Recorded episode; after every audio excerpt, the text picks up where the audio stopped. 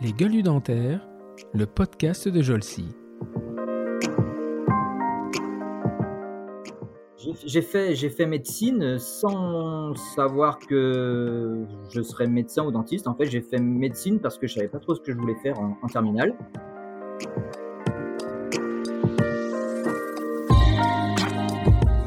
Finalement, c'est quelqu'un qui m'a remarqué alors que j'étais pas dans son service. C'est Gilles Tirlet qui m'a remarqué.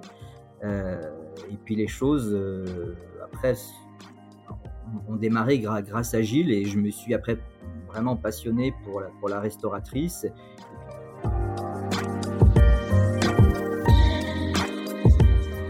Et euh, moi, j'ai- on va dire, plusieurs passions, mais bon, la, une de mes passions, c'est mon métier, j'a- j'adore mon métier, mais l'autre passion, j'adore voyager, je travaille aussi pour voyager. Quoi. Si j'ai une frustration le jour où disparaîtrait, c'est peut-être de ne pas avoir fait tous les pays du monde.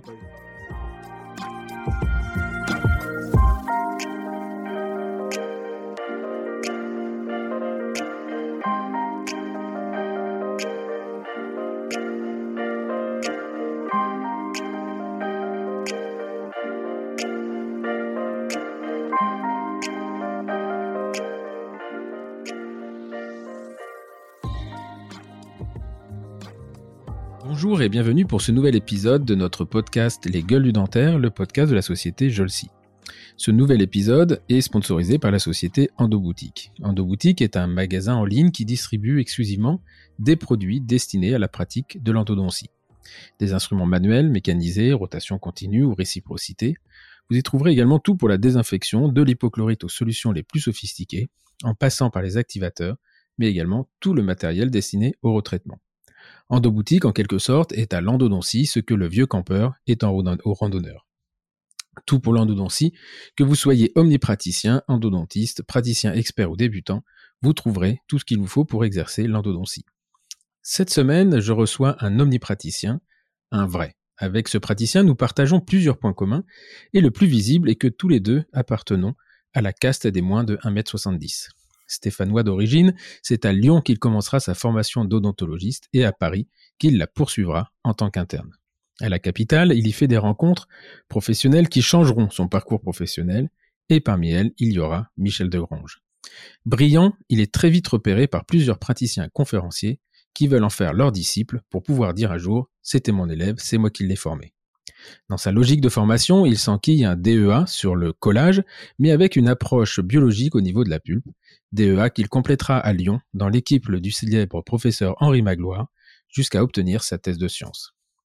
Son chemin est alors tout tracé pour une carrière hospitalière universitaire, carrière qu'il écourtera très tôt, car ce praticien fort en caractère sait où il veut aller et surtout où il ne veut pas aller. Déçu de la tournure que prennent les choses au niveau de l'université, il décide de se recentrer sur son exercice d'omnipratique, avec une très forte connotation pour la restauratrice et l'esthétique. Il va vite parfaire sa formation avec un certain nombre de diplômes, dont un DU d'implantologie corse, pour devenir vraiment très complet. Il n'arrête pas cependant la formation des professionnels, il l'exerce dans un cadre extra-universitaire. Les événements le font ensuite intégrer l'équipe dirigeante de l'un des plus gros et prestigieux centres de formation à mes yeux pour les praticiens, j'ai nommé Clinical. Il exerce aujourd'hui dans son propre cabinet dans la Loire, à Andrézieux-Boutéon. Il est aussi brillant conférencier qu'il est un brillant praticien. C'est un vrai plaisir pour moi de recevoir pour ce nouvel épisode le docteur Nicolas Lehmann. Bonjour Nicolas. Bonjour Stéphane, merci pour euh, ces gentils mots d'introduction. La seule chose que j'ai un doute, c'est j'espère qu'il mesure pas 1m70 d'abord parce que ça m'énerverait. ah non, malheureusement, je fais, je fais qu'un mètre 63. Et ben voilà, tu vois, c'est un point, un point commun. Fort en gueule et petit, je pense que c'est un truc. D'ailleurs, on me l'a souvent dit. On me l'a souvent dit que c'était un truc qu'on partageait. Et euh, voilà. Et moi, je me dis, bah, si c'est pour être comparé à lui, ça me va. D'autres, ça me fait chier. ça. Ça Donc, bah, bienvenue sur, euh, bienvenue sur les, les gueules du dentaire. Euh, et euh, voilà, donc ça me fait plaisir parce qu'on on s'était perdu de vue. Les, la, enfin, la vie fait qu'on se voyait moins. Et puis, on s'est revu très récemment au congrès que vous avez, euh, euh, au congrès impressionnant. Et je pèse vraiment mes mots que vous avez organisé avec Clinical au mois de juin. Mhm. Frédéric Roux en était le, Le directeur euh, scientifique et j'ai passé vraiment un excellent moment. Ça faisait longtemps. euh, je suis pas là, toi, je, je, je, je, graisse rarement la patte, mais ça faisait longtemps que j'avais pas passé un moment euh, professionnel aussi agréable. Et voilà, j'ai rencontré une équipe incroyable et ça me faisait, ça m'a vraiment fait plaisir de te revoir et puis de connaître Julien, Sébastien, etc.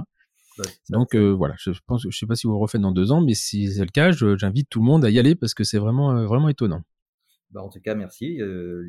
effectivement, à Clinical, on, on met un point d'honneur à ce que les gens se, sentent bien quand ils viennent. Donc, si, si tu t'es senti bien, euh, je dirais que notre mission, elle était, elle était remplie, puisqu'on essaye toujours quand même de concilier le contenu euh, scientifique, mais euh, sans, sans, se prendre la tête, et puis en, en, invitant des, des gens qu'on apprécie. Donc, si toi, tu t'es senti bien, ben, je dirais que le, le contrat a été, a été bien mené par, par l'équipe Clinical alors. Ouais, non, vraiment, c'est. Euh, alors, bon, Clinical, on va, on va en reparler hein, en long travers, mais c'est, pas que ça non plus. Il y avait, il y avait quoi 400, Plus de 400 personnes, je crois. Hein? Oui, il y avait un petit peu plus de, de 400 personnes, donc on est, on est plutôt satisfait de cette, de cette deuxième ah, édition du, du, congrès, effectivement. Donc, il y a un nouvel, nouvel épisode dans deux ans ou vous réfléchissez? Alors on, réfléchit, hein, parce que bon, voilà, c'est le congrès, c'est quelque chose qui vient en plus de notre activité euh, quotidienne à Clinical. Mmh. Donc euh, il faut pouvoir euh, mener de front à la fois toutes les formations qui ont lieu dans l'année, parce que Clinical, c'est pratiquement 100 à 110 journées de formation par an. C'est énorme. Donc c'est mmh. quelque chose qui est, qui est, qui est lourd. Et parallèlement à ces journées de formation, il faut pouvoir organiser un, congrès. Donc, euh, c'est vrai que hum, on s'était mis dans les objectifs de d'essayer de, l'organiser tous les deux ans. Donc, on, on, va voir. Alors, on est en train justement de, de, faire des réunions de travail pour savoir si on, on relance de nouveau l'aventure pour une troisième édition ou, ou, pas. Voilà. Ou pas. Bah, écoutez, en tout cas, je, je souhaite vraiment pour la, la profession parce que euh, moi, je suis de moins en moins adepte des très grandes messes. Euh, nationales euh, toujours au même endroit avec la même équipe et là franchement c'était il y avait tout en plus il y avait de la pédo il y avait c'est là où j'ai vu Gabriel imiter l'enfant sur scène, ça. C'est-à-dire que quand on le voit avant, il y a un type assez particulier du premier abord, mais quand il fait en train, il est en train de mimer l'enfant qui pleure sur scène, ça, j'avoue que ça m'a scié ça. Et euh, voilà, il y avait de la pédo, il y avait de la resto, il y avait, euh, il y avait vraiment vraiment tout, et euh, il y avait même le, le nom va m'échapper, le, nageur qui, est ah, hyper simple en plus. Alain Bernard. Alain Bernard. Alain Bernard, le champion olympique, oui, voilà, qui était, qui était parmi nous. Mais effectivement, en fait, c'est un congrès d'omnipratique parce que c'est le congrès qui a l'image de Clinical. En fait, le Clinical, nos, nos formations, on, a pratiquement aujourd'hui toutes les disciplines qui sont dispensées sous forme de, de cycle. Et donc, le, congrès, il est, il est, un petit peu le, reflet de, de, ce que l'on fait à Clinical, c'est-à-dire que c'est un congrès d'omnipratique. Aujourd'hui, il y a, il y a pratiquement pas ou plus de, de, de congrès d'omnipratique. Hein. On est vraiment souvent dans des congrès de, de spécialistes, de paro, d'implanto, de, de, dentisterie esthétique. Voilà, mais aujourd'hui, la, la, majorité des, des, praticiens font quand même encore de, de l'omnipratique. Mmh. Donc, euh, c'est vrai qu'en venant à ce congrès, alors c'est un peu le, le problème d'un congrès. Hein. Quand on a un conférencier qui va parler pendant une heure, on peut pas aller complètement au fond des choses. Donc il y a souvent un peu une frustration parce qu'on voudrait l'entendre parler une journée, mais ça permet quand même d'avoir une vision un petit peu globale. Et je pense pour le praticien, ça lui permet de, de voir si finalement il est toujours un petit peu up-to-date dans, dans, son activité d'omnipratique mmh. avec, un, avec des congrès comme ça d'omnipraticiens. Mais c'est c'est intéressant ce que tu dis parce que je sais plus avec qui j'avais cette discussion, je crois que c'est avec Truong Nguyen, où il disait en fait, euh, il y a eu une, une, vague qui allait vers la spécialisation, l'exercice exclusif, et on a l'impression qu'actuellement il y a un retour à l'intérêt de l'omnipratique. Il y a de plus en plus de gens mmh. qui reviennent à l'omnipratique. Alors, qui vont pas dans une, qui s'orientent pas vers une discipline, qui ont tendance à en, abandonner une. Éventuellement, mmh. l'endo en fait souvent, souvent, le, le, les frais. Mais euh, voilà, il y a des gens qui font pas du tout de chirurgie.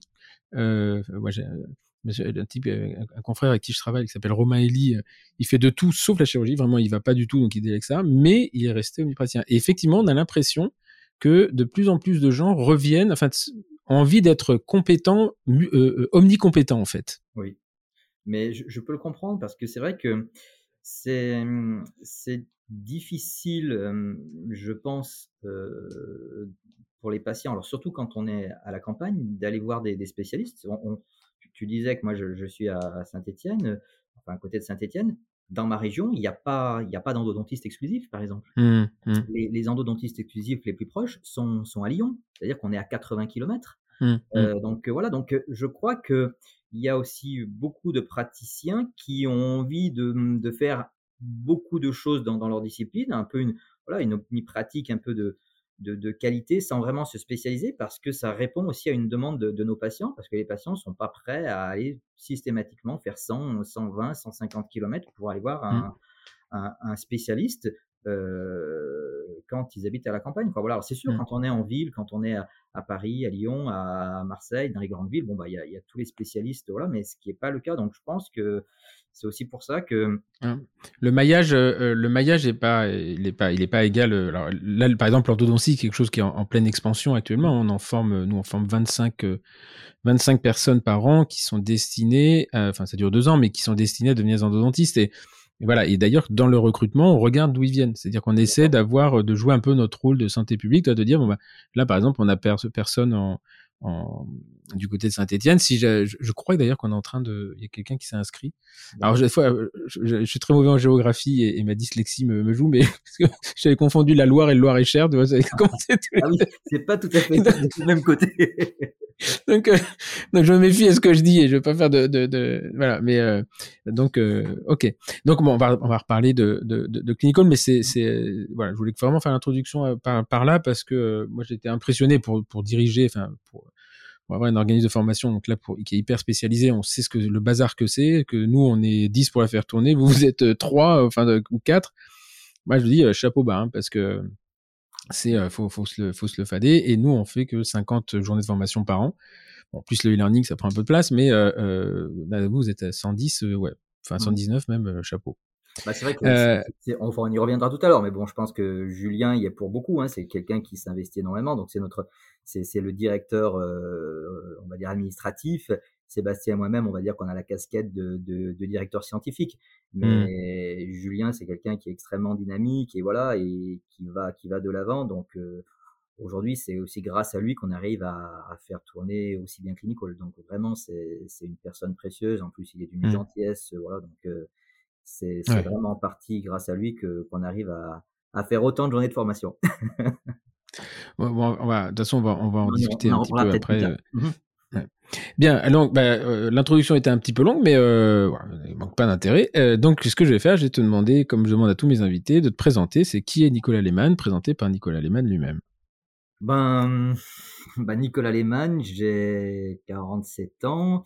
Euh, j'exerce donc effectivement à, à Andrézieux, donc euh, c'est une ville de, de 10 000 habitants à peu près, euh, qui se situe à, proximité de Saint-Étienne. Voilà, donc j'ai une activité d'omnipratique, avec une activité, on va dire aujourd'hui plutôt ciblée en, resto prothèse et, puis un petit peu implantaire, voilà, même si je, continue à faire de de l'endo, euh, un peu un peu de paro. Donc euh, on va dire que je suis un omnipraticien, mais comme on le disait tout à l'heure, avec une une activité un tout petit peu plus euh, ciblée. Et c'est vrai que je suis arrivé à ça un peu un peu malgré moi parce que moi quand j'étais étudiant j'ai fait donc ma première année de médecine à Saint-Étienne après je suis allé à, à, à Lyon parce qu'il n'y a pas de fac dentaire à, à Saint-Étienne et quand j'étais étudiant moi je voulais faire que de la paro je me voyais paro exclusif et c'est pour ça d'ailleurs que, que j'ai fait l'internat.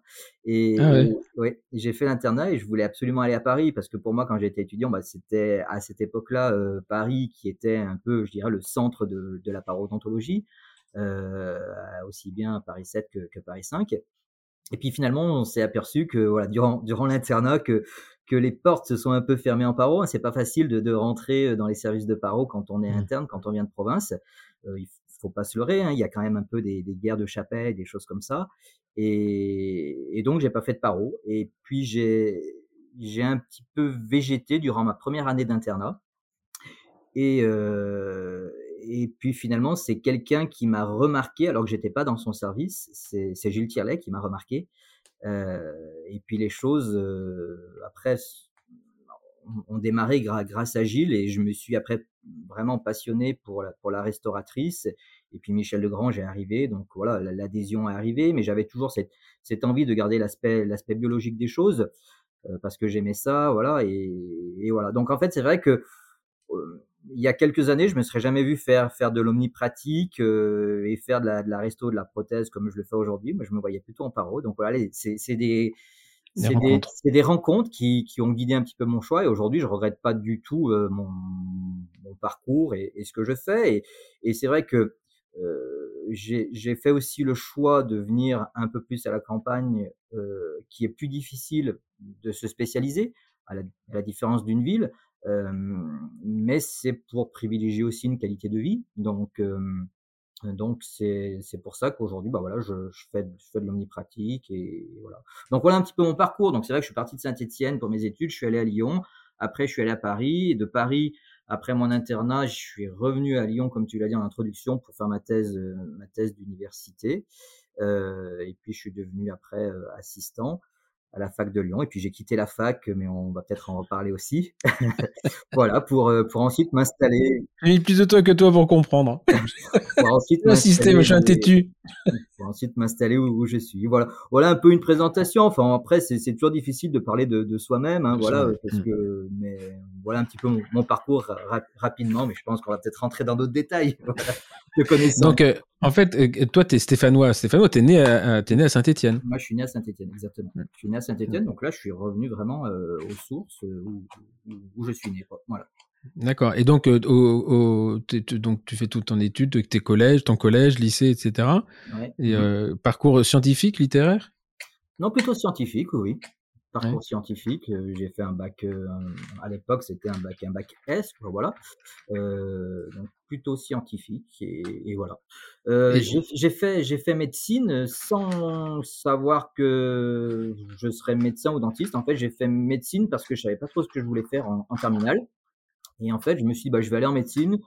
Au moins, je savais que je voulais faire quand même quelque chose un peu dans dans la biologie, enfin, enfin ça tourne autour des, des sciences. Et je me suis dit, au moins, euh, médecin, ça sera, enfin, faire de la médecine, ça va ouvrir plus de portes, je pense, que de faire euh, une fac de, de, biologie ou quelque chose comme ça. Mmh. Et t'as, as des médecins dans ta famille ou pas du tout? Pas, du tout. Pas du tout. Pas donc c'est vraiment tu vas là-bas en aucun, aucun aucun dentiste, euh, rien du tout, voilà. Et donc j'ai fait en première année de médecine, ma première année de médecine, je savais pas si j'allais faire médecine ou dentaire, quoi. Donc les choses se sont fait un petit peu comme ça au, hasard, on va dire. Mais tu voulais, en fait, déjà, mais par contre, au lycée, tu voulais faire quelque chose de biologie. Enfin, tu voulais du, vivant. Ouais, je voulais du vivant, ouais. Ok, donc là, tu passes. Saint-Etienne, il y a, oui, tu fais ton P1, enfin, ce qu'on appelait le P1, je sais pas comment ça s'appelait chez toi. Oui, P1. P1, PCEM1, c'est euh, à Saint-Etienne. Oui. Et euh, euh, comment ça se passe? Il y a une fac de médecine Oui, il y a une fac de médecine. Il y a une fac de médecine à Saint-Etienne, exactement. Donc, je fais ma première année de médecine à Saint-Etienne. Et euh, donc, je ne l'ai pas eu du premier coup, hein, je, je l'ai redoublé. Et puis, euh, et puis donc euh, après, donc bah, j'ai décidé de, de faire dentaire, mais euh, un peu comme ça en fait. J'ai un peu suivi euh, les les les, les, copains, les copains, on va dire voilà. J'ai un peu suivi les copains sans vraiment savoir. Bon, j'avais, j'étais allé chez, chez le dentiste quand j'étais quand j'étais enfant, mais pour moi, le dentiste, c'est quelqu'un qui, bah, qui, qui, soignait des caries. Alors, c'est sûr que c'est un peu notre rôle, mais mm. il y a plein d'autres choses quand même autour. Hein. Donc, j'avais vraiment une vision très étriquée de ce qu'était la profession euh, de, chirurgien dentiste. Mm. Euh, donc, et, donc, et, donc, là, tu, euh, donc après Saint-Étienne, c'est Lyon, c'est normal. Enfin, c'est comme comme nous Rouen, c'était Reims. Mm-hmm. Et donc là, tu, tu, arrives avec des copains. Vous étiez combien de Stéphanois ah, On n'était pas très nombreux en fait. On était huit D'accord. 8 euh, à, à, aller à, de, de Saint-Étienne à aller à, à Lyon. Euh, voilà, en fait, Lyon est un peu le, la plaque tournante de, de, plein de facs. Donc, il y avait des gens qui venaient de Grenoble, il y avait des gens qui venaient de, de Dijon, euh, il y avait des gens qui venaient des différentes facs de médecine de, de Lyon, puisqu'il y a, il y a plusieurs facs de médecine. Donc, voilà.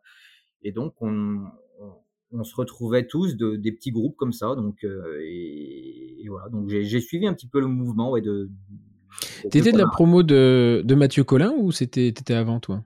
Mmh, ah bah si, Mathieu Collin. Ninon, c'est Ninon Lebras, il était dans ta promo? Ninon Lebras était dans ma, dans ma promo et Mathieu Collin était une promo au-dessus de moi. D'accord. Et Mathieu Chotard, euh... non, Mathieu Chotard est diplômé de Marseille, lui. Mathieu Collin était une promo au-dessus de moi. D'accord. Ah oui, donc c'est vraiment la même génération. Mmh, exactement. La génération. Mmh. Et euh, parce que moi j'ai, toi tu passes ton concours, hein, c'est ça en 96, mais moi, euh, moi, je, moi, mon diplôme en 94. oui, c'est mmh, ça. J'étais diplômé de 94. Pour ça, ça m'a fait rire d'ailleurs, parce que tu m'as donné ton CV. Et alors, à un moment, t'as qu'est-ce qui m'a fait C'est un truc sur l'armée où tu mets une phrase que j'ai trouvé géniale. en règle au regard des obligations des corps de service national. Ça, c'est le mec, il a pas fait le, il a pas fait le service militaire, mais il veut pas le dire. Bah non, je l'ai pas fait, mais parce que. Voilà. en règle. Ben, je, suis en règle, mais typiquement, j'étais, en étant né en, en 76, j'aurais dû faire le service militaire. Mais après, avec, euh, avec le report bah, des, des, études. Bah, mmh, oui, t'es arrivé sur la. Oui, parce qu'il a, il a été aboli, je peux te dire quand? C'était janvier 96, moi je viens de, je viens de m'engager. Hein. donc, euh, donc en fait, c'est pour ça que, que j'ai mmh. échappé. Mais bon, après, mais autrement, voilà, j'aurais dû le faire. Tous, tous, mes copains. En règle. C'est la phrase qui m'a fait en règle au regard, au regard, au regard des obligations du code du service national. Bah oui, parce qu'en euh... fait, je, je l'ai pas fait, mais j'aurais dû le faire. Mes copains qui oui, non, mais que... l'ont fait. Moi, j'avais plein de copains qui étaient, qui, qui, qui, voulaient pas le faire, qui se faisaient réformer. Donc, t'avais à l'époque, euh, t'avais plusieurs motifs, et le motif c'était P4, euh, P euh, psychiatrie 4. Sauf que derrière, ça te fermait quand même un paquet de portes. Tu pouvais plus passer la, les concours de la fonction publique, etc. Enfin, voilà. Et, moi, quand j'ai fait le, le, les, mes classes avec Hervé Guy, etc. Il y avait deux mecs qui se sont fait réformer. Bertrand Lequinquis, le nom me revient. Alors lui, c'était un, c'était un cas, le mec. incroyable. Et euh, il a été réformé, il est sorti, acheté un VMAX. je viens d'économiser, je viens d'économiser un nom de conneries. Et, euh, et donc, euh, donc voilà. Et donc là, tu t'arrives à, t'arrives à Lyon avec huit copains. Ça, ça doit être assez sympa d'arriver avec des gens que tu connais, parce que c'est. Oui, oui. Donc, bah oui, parce qu'en fait, on est dans une ville qu'on connaît pas très très bien. On se retrouve dans une promo, on était une promo de, de, de, 60. Donc bon, il faut apprendre à se connaître, mais bon, à cet âge-là, on, se fait vite quand même des, des mmh. connaissances. Mais c'est vrai que c'est toujours, il y a toujours un côté rassurant euh, d'être avec des personnes qu'on connaît un petit peu, voilà. Donc, euh, mmh. donc voilà. Et euh, ouais, dans les. Et là, tes, tes, études, ça se passe, ça se passe comment? Tu fais partie du clan où c'était sympa ou du clan où c'était vraiment, vraiment dur? Alors moi, j'ai toujours été un, moi j'étais un bon élève, on va dire. J'ai toujours été un mmh. bon élève, aussi bien au collège, au lycée, voilà. Donc je passais un peu pour euh, pour l'intello de la promo parce que j'allais j'allais à tous les cours parce que j'aimais ça en fait. Hein. J'aimais mmh j'aimais vraiment ce que je faisais. Et euh, donc euh, on est on est vite catalogué après, voilà. Donc je dirais que mmh, j'avais pas de vrais ennemis, mais j'avais pas beaucoup de d'amis. Mais c'est aussi mon tempérament qui, qui veut ça. En fait, j'aime pas avoir beaucoup beaucoup d'amis. Je me contente d'un cercle restreint d'amis en fait. Voilà. Mmh. Donc quand mmh. j'ai mon quand j'ai mon cercle, ça me ça, me va, bien. Ça me va bien. Donc oui, non mais j'ai passé des études qui étaient qui, étaient plutôt sympathiques, voilà. Mais mais c'était pas mes meilleures années. Mmh. pas mes meilleures années. Mes meilleures, mes meilleures années, c'était c'était après, c'était l'internat. Voilà de, ah tout, de tout mon cursus, que j'ai préféré, c'était l'internat. Pas la première année, mais la deuxième. Pas la première année, c'est vrai. On va en parler parce que ça, je l'ai appris. Tu m'as raconté ça euh, quand on s'est vu avec Nicole. Je ne savais pas du tout. Pas la première année. Euh, mais la deuxième et troisième année, c'était mes plus belles années de, de toute ma carrière professionnelle jusqu'à aujourd'hui. Ah ouais. Mmh. C'est marrant parce que tu étais interne en 2000. Hein, 2000 moi, j'ai dû te connaître. J'étais jeune assistant parce que j'étais assistant en 2001. Et euh, donc, tu étais euh, en même temps que François Bronec? Que François Bronec, on était de la même génération. François était à, était à Garancière. Enfin, à l'époque, c'était Garancière. Maintenant, voilà, les, les, les, universités ont fusionné. Donc, lui était à Garancière. Moi, j'étais à, à, Montrouge. Mais on était exactement de la même, de la même promotion. Voilà. À la même promo. Donc, tu étais avec euh, François. Et Grégory est arrivé plus tard, lui. Ah, Grégory est arrivé, est arrivé, plus tard, effectivement. Oui. Ah, oui. Et il y avait qui d'autre euh, Karim Dada Il y avait Karim Dada. Donc Karim Dada, lui, était une promo en dessous de moi. Il y avait David Nizan qui était une promo. Ah, David Nizan. David Nizan qui était une promo en dessous de moi.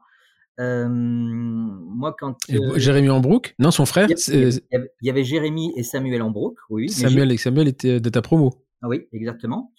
il y avait Fred Buquier qui, lui, moi, quand je suis arrivé en première année, lui était en troisième année, donc on, s'est quand même côtoyé avec Fred Buquier. Il y avait. Il a fait euh, son internat à Paris, lui? Je ne savais même pas. Il à ah Paris 5. Il était, il était à Paris 5. Euh, il y avait Stéphane Koubi. Stéphane Koubi, il était en troisième année quand moi j'étais en première année. Donc voilà, donc euh, voilà, c'était tous ces internes-là, on était tous ensemble. Donc on se retrouvait une fois par mois, puisqu'en fait il y avait ce qu'on appelait les, les, cours de, de l'AEA, et en fait, les différents services d'odontologie, donc de Montrouge, donc les quatre, plus Garancière, plus les internes de Clermont-Ferrand, se réunissaient une fois par mois. C'est vrai qu'il y avait Clermont-Ferrand. fait, logique, ça. Il, y avait, il y avait une, il y avait une sorte de, voilà, de, de coopération entre, entre Montrouge, Garancière et, et Clermont pour, euh, pour l'AEA, donc voilà, pour euh, l'AEA, donc l'attestation d'études approfondies, ce qu'on appelle l'internat. Et donc, on avait une fois par mois des cours, donc tous les internes de première à troisième année se, se réunissaient, donc avec au niveau de ces trois facultés. Donc en fait, c'est pour ça que j'ai côtoyé, voilà. Et, et moi, je m'entendais très très bien quand j'étais interne. Je m'entendais très très bien avec Frédéric Buquet. C'était à l'époque mon euh, mon meilleur ami, quoi. On était tous mmh, les mmh. ensemble, voilà, quoi. On s'entendait très, très, très bien. Et lui est redescendu à Marseille après. Et lui, après, il est, redescendu à Marseille, effectivement. Et après, il, mais il a eu une carrière hospitalière universitaire, mais beaucoup plus tard, lui. Hein. il a attendu euh, plusieurs années pour intégrer. Euh, Fred Buquier, bah, il, est, il a été nommé assez rapidement assistant, et après, il a été nommé assez rapidement aussi maître de conférence. Enfin, voilà, je crois. Hein. Ouais, il semblait qu'il était plus tard. il y avait eu un gap parce qu'il ou c'était non non, je, fais une connerie. C'est euh, c'est sa thèse qu'il a fait très tard. Peut-être. Il l'a fait très tard parce qu'il était déjà nommé maître de conf euh, temps plein. Mmh d'accord. Donc voilà, moi mmh, j'étais, voilà, quand j'étais interne, voilà, il y avait tout, toutes ces personnes de, de, de talent, hein, parce qu'on en entend tous parler. Enfin voilà, que mmh, ce soit David Nizan, euh, Karim Dada aussi, qui, qui, qui, qui, était aussi présent. Stéphane Koubi. Enfin voilà, c'était. il y avait euh, euh, Dorothée, Louis aussi alors. Dorothée, effectivement, il y avait Dorothée. Donc voilà, c'est plein de personnes qui sont euh, qui sont à la, au, devant. Ah qui sont venus aux commandes. Et donc, alors la première année, ça, ça, se passe pas bien parce que toi, tu l'as en fin de cinquième année l'internat, hein, c'est ça? Oui, effectivement. Moi, j'étais donc j'étais, c'était la deuxième, euh, ma promo, donc on était la deuxième promo à, à, devoir faire la sixième année, et on avait la possibilité de pouvoir passer le concours d'internat soit à la fin de la sixième année, soit à la fin de la cinquième année. Et en fait, moi, mmh je l'ai tenté à la fin de la cinquième année, je l'ai réussi, donc euh, donc voilà. Et ouais, la première année d'internat, ça s'est pas très bien passé. Pourquoi? Parce qu'en fait, euh, je végétais dans mon coin parce que J'arrivais dans une ville, bon, certes que j'avais choisie, mais euh, dans le service, personne regardait vraiment les internes, quoi. Voilà, on, mmh, mmh. on était un petit peu livré à, à nous-mêmes. Et pourtant, j'étais dans, dans le service de, de, de Michel Degrange, qui, qui va devenir mon, mon patron par la suite. Et pendant un an, il s'est, il s'est pratiquement rien passé. Alors pas tout à fait un an, parce que j'avais pris mes fonctions le, le 1er novembre. Et euh, entre le 1er novembre et, début juillet, il se passait pas grand-chose. Je, je, travaillais tout seul un peu dans mon coin. Et euh, si bien que j'avais presque envie de, de, démissionner de mon poste pour retourner mmh. à Lyon et faire euh, et retourner faire ma sixième année, parce que j'avais mmh. l'impression de bah, finalement de rien apprendre. Et en mmh. fait, euh, il y a eu un, un élément euh, déclencheur. Enfin, une personne, c'est Gilles Tirlet, parce qu'en fait, euh, au mois de, de, juillet, on devait passer un, un, examen oral, donc de tous les internes, donc mmh. aussi bien de, de, première à troisième année. Donc c'était, ça faisait partie des, des séances où on se réunissait, donc Paris 5, Paris 7, Clermont, et on devait passer un examen oral et on, on devait présenter un, un cas clinique qu'on qu'on avait traité donc durant notre notre service. Alors c'est vrai que nous, en première année, euh, ayant pris nos fonctions le 1er novembre bah, jusqu'au mois de juillet, on avait quelques mois mmh. devant nous. Donc c'est vrai qu'on on avait des cas qui n'étaient pas complètement aboutis. Et en fait, j'ai présenté un, cas clinique et, qui n'était pas complètement terminé, mais euh, qui, euh, qui a impressionné en fait Gilles Tirlet. Et moi, j'étais pas du tout dans son service parce que Gilles travaillait à Ivry et moi, j'étais mmh. dans le service de Créteil. Et ça l'a impressionné. Il m'avait félicité le, jour J. Et euh, donc ça, c'était un vendredi. Et le lundi matin, je, m'en souviens comme si c'était hier, J'étais, dans mon box en train de travailler. Là, le téléphone sonne. On vient, on vient me chercher. On vient me dire, voilà, il y a Gilles Tirlet qui est au téléphone. Il voudrait te parler. Et je prends le téléphone. Il me dit, bah voilà, c'est, Gilles Tirlet. J'étais dans votre jury euh, vendredi. Je voulais encore une fois vous féliciter. C'était vraiment euh, brillant ce que vous avez fait pour un interne de, de première année. Et il me dit, bah voilà, j'aimerais bien qu'on puisse collaborer. Voilà. Et puis Gilles, en fait, c'est une personne qui est, qui est, qui est entière, hein, tu le connais, c'est mmh, quelqu'un, quand mmh, il mmh. aime, il, aime, il va le dire, quand il aime pas, il aime pas, il va le dire aussi. Et là, il va, il va en parler à toute la fac, notamment à Michel. Il dit, il dit à Michel, mais Michel, euh, comprends pas, vous avez un interne de première année qui, qui semble vraiment brillant et tout. Il a fait un exposé qui était top. Euh, vous travaillez avec lui? Et puis bon Michel dit oui oui alors que alors qu'il m'avait jamais regardé Et, donc, en fait, c'est comme ça que les choses se sont déclenchées quand, euh, quand le, mardi ou le mercredi, Michel Degrange arrive à, à Créteil dans le service, il vient dans mon box, il me dit, il me dit bah, Nicolas, je pense que ça serait bien qu'on commence à travailler ensemble. Bah, mmh. Je l'ai regardé, j'avais envie de dire, bah oui, j'attendais que ça. Et voilà. Et les choses euh, ont commencé comme ça. Et puis, je suis allé dans son laboratoire, j'ai commencé à faire de la recherche. Et là, voilà, là, c'est là où les, les, choses ont vraiment, vraiment commencé pour moi parce que les gens m'ont fait confiance, ils, ils, ont vu que, que, je voulais travailler et, voilà, ils m'ont fait confiance, ils m'ont mis sur des conférences, notamment Michel, hein, c'est lui qui m'a mis sur la, la, première conférence aux entretiens de Bichat. Euh, mmh. qui, qui, est assez impressionnant, hein, les entretiens de Bichat. Mmh. L'entretien de Bichat, c'était impressionnant. Parce que gros amphi. C'était gros amphi, en plus un amphi, c'était c'était à la fac de médecine, voilà, euh, avec des amphis qui sont vraiment en pente et mmh. tout. Vous voyez, on voit vraiment le public. Donc voilà, j'ai fait mes, mes, premières armes de, conférences aux entretiens de Bishop, et c'est grâce à lui. Puis voilà, les choses ont été lancées comme ça, et, et voilà. Puis après, bah, je me suis forcément passionné pour euh, pour la dentisterie adhésive, pour la restauratrice, parce que bah, j'étais face à, deux personnes qui m'encadraient, qui, me motivaient, voilà, hein, que, que, que, sont euh, que sont Gilles et, Michel. Donc c'était pour moi des des années extraordinaires, euh, les deux années qui ont suivi. Non seulement par rapport à ça, mais mais je trouvais également le, statut que qu'on avait en tant qu'interne et puis que, que j'avais pris après, euh, mmh. c'était un, un, vrai statut d'interne comme on peut, comme les internes de médecine peuvent l'avoir dans un service. C'est-à-dire que vraiment mmh. le, chef de service qui était Monique Brion, pour, pour qui j'ai beaucoup beaucoup d'affection et, et, d'amitié, elle, elle se reposait vraiment sur ses internes et c'était vraiment les internes. Enfin, on était en permanence avec elle et, et il y avait elle euh, qui menait le service. Après, c'était les internes. Et puis après, c'était les, c'était les, les, PU et les maîtres de conférence. Donc, les internes, c'est mmh. vraiment la, la, pièce maîtresse. Les gens de la maison, ouais. Mmh. Parce qu'on était là tous les jours, on connaissait tous les patients. Enfin, voilà. Donc, euh, moi, je me suis éclaté dans, dans, dans cette ambiance. Euh.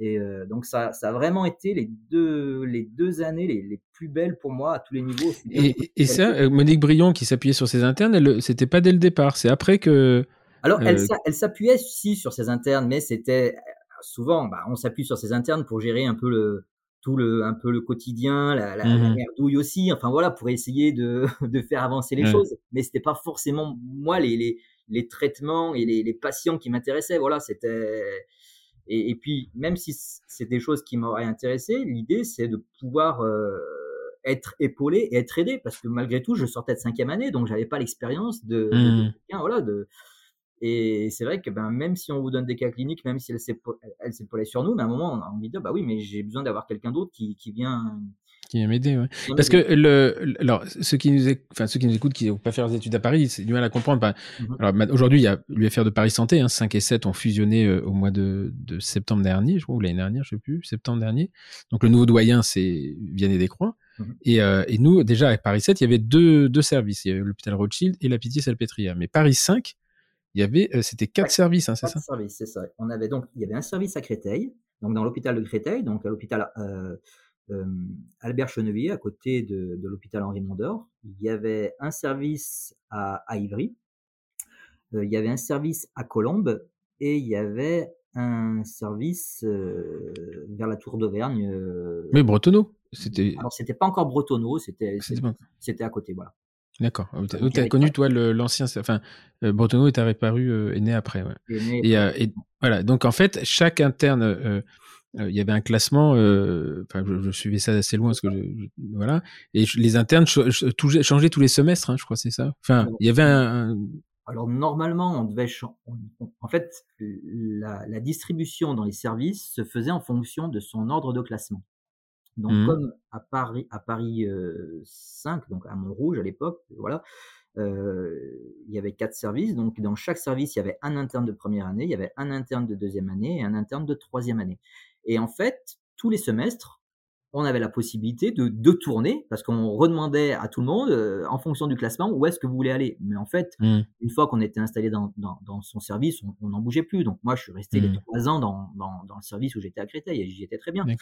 Alors, je suis allé malgré tout un tout petit peu à Ivry parce que bah, à la fin de la, première année, quand Gilles m'a appelé et, moi, j'avais envie de collaborer avec lui. Hein, voilà, il m'a tendu une perche, donc euh, j'aurais eu tort de ne pas la prendre hein, quand euh, on a la possibilité de travailler avec des gens qui sont aussi compétents que, Gilles.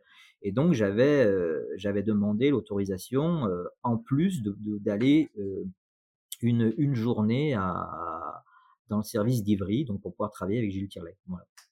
D'accord. Et, et, donc dans ton dans ton service, il y avait il y avait Michel Degrand, mais il y avait qui d'autre Alors il y avait il y avait Michael Sadoun. Ouais. Voilà, euh, dans la partie qui, qui m'intéressait, euh, il y avait euh, en prothèse, il y avait Gérard Giraud, voilà, avec qui j'ai aussi pas mal travaillé, un peu en prothèse sur un plan. il y avait, alors en endo, il y avait Denis Bouter, mmh. voilà. il y avait, alors en, en, chirurgie, il y avait euh, ça y est, j'ai mangé son nom. Quelqu'un qui faisait énormément de dissections, qui a fait énormément. Gaudy Ah oui, Jean-François Gaudy, voilà. Il y avait en paro, il y avait Marc Danan. Ah ouais, Marc Danan. Marc Danan. Euh, il y avait en prothèse, il y avait Daniel Dott aussi. Mmh. Je sais pas si ça te parle. Voilà. Si, si, ça me parle, Daniel Dott. J'ai eu son, son fils était interne en ortho à la pitié après. D'accord. Il a fait des trucs très, des recherches très intéressantes d'ailleurs sur l'analyse de Conbeam, euh, je sais plus ce qu'il faisait, mais c'était euh, et c'est marrant parce que c'était lui en petit, en jeune. Enfin, c'était euh, ça faisait bizarre physiquement. Il y avait il y avait Frédéric Lyson aussi. Je sais pas si tu connais, c'est quelqu'un qui qui appartenait au département d'anatomie, qui travaillait avec Jean-François Gaudy. Par contre, il avait une, activité à Créteil, il avait un cabinet en, à Créteil et il était endo-exclusif. Voilà, il faisait que de l'endo. Ah ouais? Ah ouais, ouais. C'est pour ça que je me dis que tu vas peut-être peut, pu le connaître. Comment tu dis? Frédéric? Frédéric, Lyson. J'ai jamais entendu parler. D'accord, voilà. Mmh, après, je connais pas tous les endodontistes de France, mais là, lui, non, j'ai jamais. Euh, et, euh, euh, et comment t'as connu Frédéric Rowe alors? Parce qu'il a pas fait l'internat, Frédéric. Alors Frédéric Rowe, il a pas fait l'internat, mais en fait, il est donc en tant qu'étudiant, bah lui aussi, là c'est pareil. Ceux qui sont à, à, la fac, les étudiants sont dispatchés dans les différents services, dans les dans les quatre services mmh. qu'il y avait. Et en fait, Frédéric Rowe venait faire ses vacations cliniques à Créteil. Donc, voilà, on s'est connus comme ça et en fait, on avait, on avait quasiment le même âge puisque moi, j'aurais dû faire ma sixième année et si je si j'avais pas fait l'internat. Et lui, finalement, il était en sixième année. Donc, en fait, on, avait, on avait le même âge. Et mmh. c'est comme ça donc que, je l'ai connu parce que moi j'étais interne et lui était étudiant à, à Créteil en sixième année. Ah, parce que j'étais moi j'étais persuadé qu'il avait fait l'internat et, et, euh, il m'a dit non non parce que non, non, non, il, a pas Michel Degrange lui a dit est-ce que vous voulez finir comme bah, on va faire de la formation dans le privé. et, euh, et, voilà. Et, donc, je, après, je me disais, mais comment vous êtes connu euh, voilà, bah, on s'est euh, connu comme ça. Puis, et, puis, et puis Fredo, c'est quelqu'un qui est tellement désagréable que c'est difficile de pas devenir son copain. Mmh. non, c'est sûr, c'est sûr. Donc, euh, donc voilà. Et puis, alors, mmh, et puis bon, forcément, enfin, il, comme il, il, a travaillé un peu avec Michel, bah, ça a créé aussi des liens par l'intermédiaire du, du, laboratoire, parce qu'en fait, on allait au laboratoire où bossait Michel, faire les mmh. petites mains et faire faire nos, nos, thèses d'exercice, parce qu'on a fait des thèses d'exercice où on, on, avait mis une petite partie expérimentale, aussi bien lui que moi. Voilà, moi, euh, j'ai fait mon DEA avec lui. À l'époque, on parlait de DEA, on parlait pas de, de master. il a un DEA, Fred. Je savais pas ça. Et, et, Fredo a fait, a fait aussi un DEA. Il s'est arrêté au DEA. Fredo, il a, il a, il a pas embrayé sur la, sur la thèse d'université, mais il a fait le DEA. Donc, en fait, on, on, on s'est suivi, on, on s'est un peu épaulé parce que malgré tout, euh, même si euh, Michel c'est notre maître, mais c'était pas c'était pas tous les jours euh, tout rose et c'était pas tous les mmh. jours facile. Et donc mmh. il y a des jours, ben ça faisait ça faisait du bien de, de pouvoir s'épauler de s'épauler entre copains. Ok. Donc t'as jamais travaillé avec euh, Jean-Pierre toi finalement, Jean-Pierre Attal? Non, très très peu, très très, peu. On, se, on, se, croisait un petit peu au laboratoire, mais moi j'étais pas du tout dans le service où il était. Donc moi j'ai très très peu travaillé avec avec Jean-Pierre. D'accord. Et donc euh, euh, là, tu termines, euh, tu termines ton, ton, internat et là, tu décides. Donc là, tu as, as passé ton DEA pendant la troisième année d'internat ou après? Non, non, j'ai passé mon DEA après mon internat, donc après ma troisième année. Donc j'ai fait une année de, de, DEA. Donc je suis resté à, à Paris.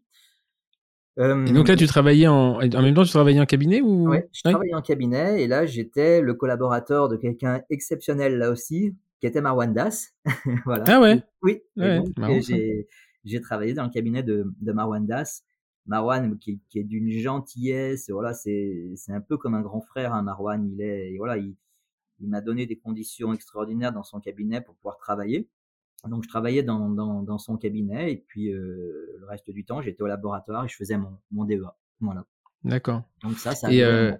donc ça, ça a duré un an. Et là, tu décides de retourner à Lyon? Alors les choses se, sont ça. fait, se sont fait. Oui, je suis retourné à Lyon, mais pour moi, ma vie était était quasiment faite sur Paris. Enfin voilà, euh, Hmm. Michel me, me, me, drivait, euh, voilà, moi je me sentais bien à Paris et je pensais rester sur Paris. Et, euh, et en fait, euh, je voulais pas forcément retourner à Lyon. Et en fait, on m'a, enfin on m'a, on m'a fait une proposition sur Lyon qui m'a, qui m'a incité à retourner sur Lyon effectivement. Voilà. Et Mais notamment, proposition euh, de cabinet ou au niveau universitaire? Non, non, au niveau, au niveau universitaire. Voilà. D'accord, donc à ce moment-là, tu, tu- toi, tu es parti dans la carrière hospitalo-universitaire. Ouais, ouais, ouais. À l'époque, euh, c'était euh, à Lyon, c'était Dominique Bois qui était qui était chef de service à Lyon et il m'avait appelé en me demandant si je voulais bien être être assistant et et moi je lui ai dit ben ce que vous me proposez c'est sympa d'être assistant mais on m'a proposé la même chose à, à Paris et moi je suis bien à Paris. Et puis donc moi je lui, ai, je lui ai dit non la première fois. Et puis bon après il m'avait rappelé et puis il m'avait dit il m'avait dit, bah, tu sais, euh, à Lyon, les choses vont aussi euh, évoluer, euh, les plans de carrière vont évoluer. Il me dit, en restauratrice, on voit ce que tu fais avec Michel Degrange, ça pourrait être intéressant que tu viennes parce que on aura probablement la possibilité de, de t'offrir euh, un, un poste de maître de conférence. Et voilà, enfin, il y a, euh, parce qu'on voit bien les gens qui vont partir à la retraite, donc les postes vont se libérer, donc tu devrais réfléchir à tout ça. Hmm. Et puis, euh, et puis bon, j'y ai réfléchi, j'en ai parlé à l'époque avec, avec Michel aussi. Et puis bah, Michel m'a dit, bah, voilà, prenez votre choix. Moi, mon choix, c'est vrai que euh, j'avais envie à l'époque de faire une carrière hospitalière universitaire. Et puis le, le fait de, de retourner à, à, Lyon ne me déplaisait pas. Enfin voilà, parce que c'était une ville que, que j'appréciais. Et, et, voilà, donc finalement, j'ai décidé de, de, repartir euh, à Lyon après, après le DEA, où, où donc je suis devenu assistant et parallèlement donc j'ai embrayé sur une thèse d'université, une thèse de sciences, voilà, euh, dans le dans le laboratoire euh, où travaillait euh, Henri Magloire. Alors c'était plus lui qui était le, le directeur, hein, puisque c'était Françoise Blécher qui avait Françoise pris la, hein. voilà, c'est Françoise Blécher qui avait pris la direction du laboratoire. Mais on va dire que c'était l'ancien laboratoire d'Henri Magloire. Donc voilà. Mmh. Sur sa thématique encore, elle était, elle était encore sur l'odontoblast, elle ou pas du tout? Alors oui, oui. Euh, bah, de toute manière, c'est un laboratoire qui a toujours travaillé sur euh, sur l'odontoblast, sur la pulpe, hein, voilà, mmh. sur la sur la pulpe hein, d'une manière générale. Et moi, en fait, euh, mes travaux de recherche, enfin, c'était c'était quelque chose qui m'ont passionné. Hein, c'était toujours sur l'adhésion, puisque Michel, euh, quand même, supervisait un petit peu mes, mes travaux, même s'il était pas, s'il lui était à Paris, que moi j'étais à Lyon. Et en fait, euh, mes travaux de recherche étaient sur la dégradation de, de la couche hybride, donc on restait mmh. sur l'adhésion, par, euh, par les métalloprotéases. Mmh. Et donc les métalloprotéases, c'était aussi quelque chose qui intéressait bien euh, Henri Magloire et François Blécher, hein, puisqu'il y en a quand même pas mal dans, dans la pulpe, hein, des métalloprotéases. Donc, euh, donc voilà, je dirais que la, la boucle était bouclée. J'étais à la fois, euh, je faisais quand même de l'adhésion, tout en faisant de la, de la biologie qui, qui m'intéressait initialement. Donc, donc c'était quand même intéressant. Je sais pas si tu l'as su, mais tu as écrit un papier, je crois qu'il est publié dans le JDR, sur oui. les TIMP. Et tu sais que c'est ce papier que j'ai eu à analyser pour mon concours de MCU en sciences biologiques. Tu savais ou pas? Ouais, je le savais, oui. Tu ah, savais? oui, Je le savais. je le savais Quand tu disais ça?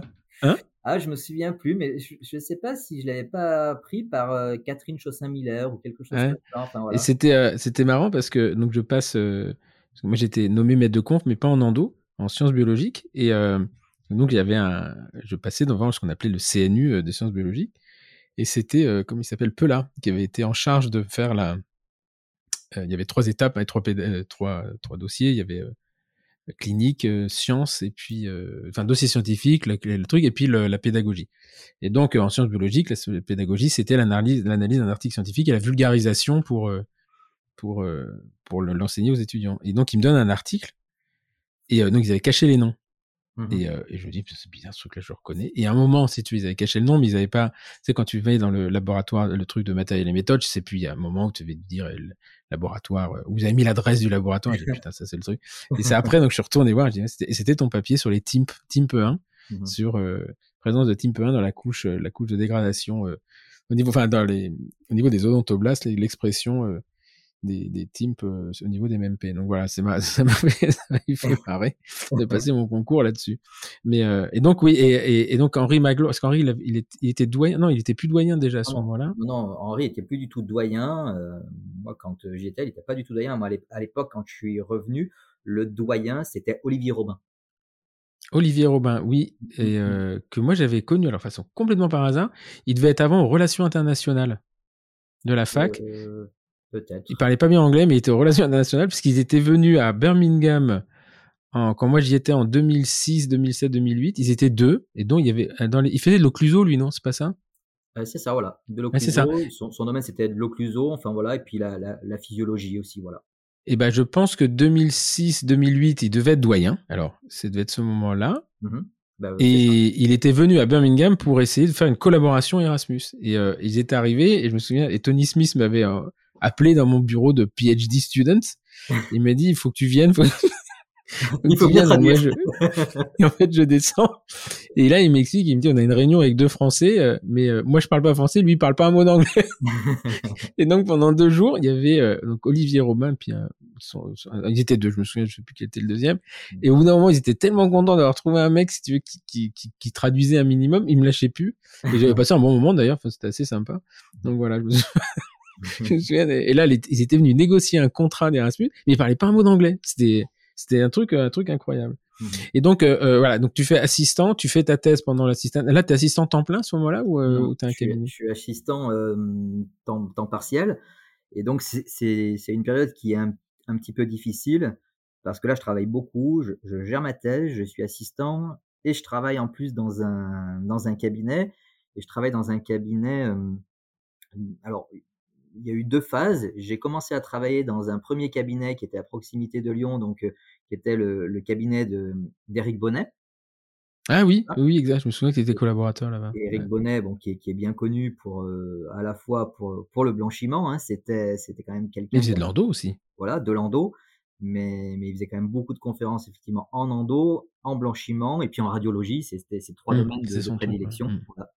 Donc j'ai travaillé. Euh, un an à, peu près dans le cabinet d'Éric Bonnet comme collaborateur. Et puis après, j'ai travaillé euh, comme collaborateur dans le cabinet de, de Yves Allard, mmh. qui, qui, est, qui était maître de conférence en, en prothèse euh, fixe à Lyon.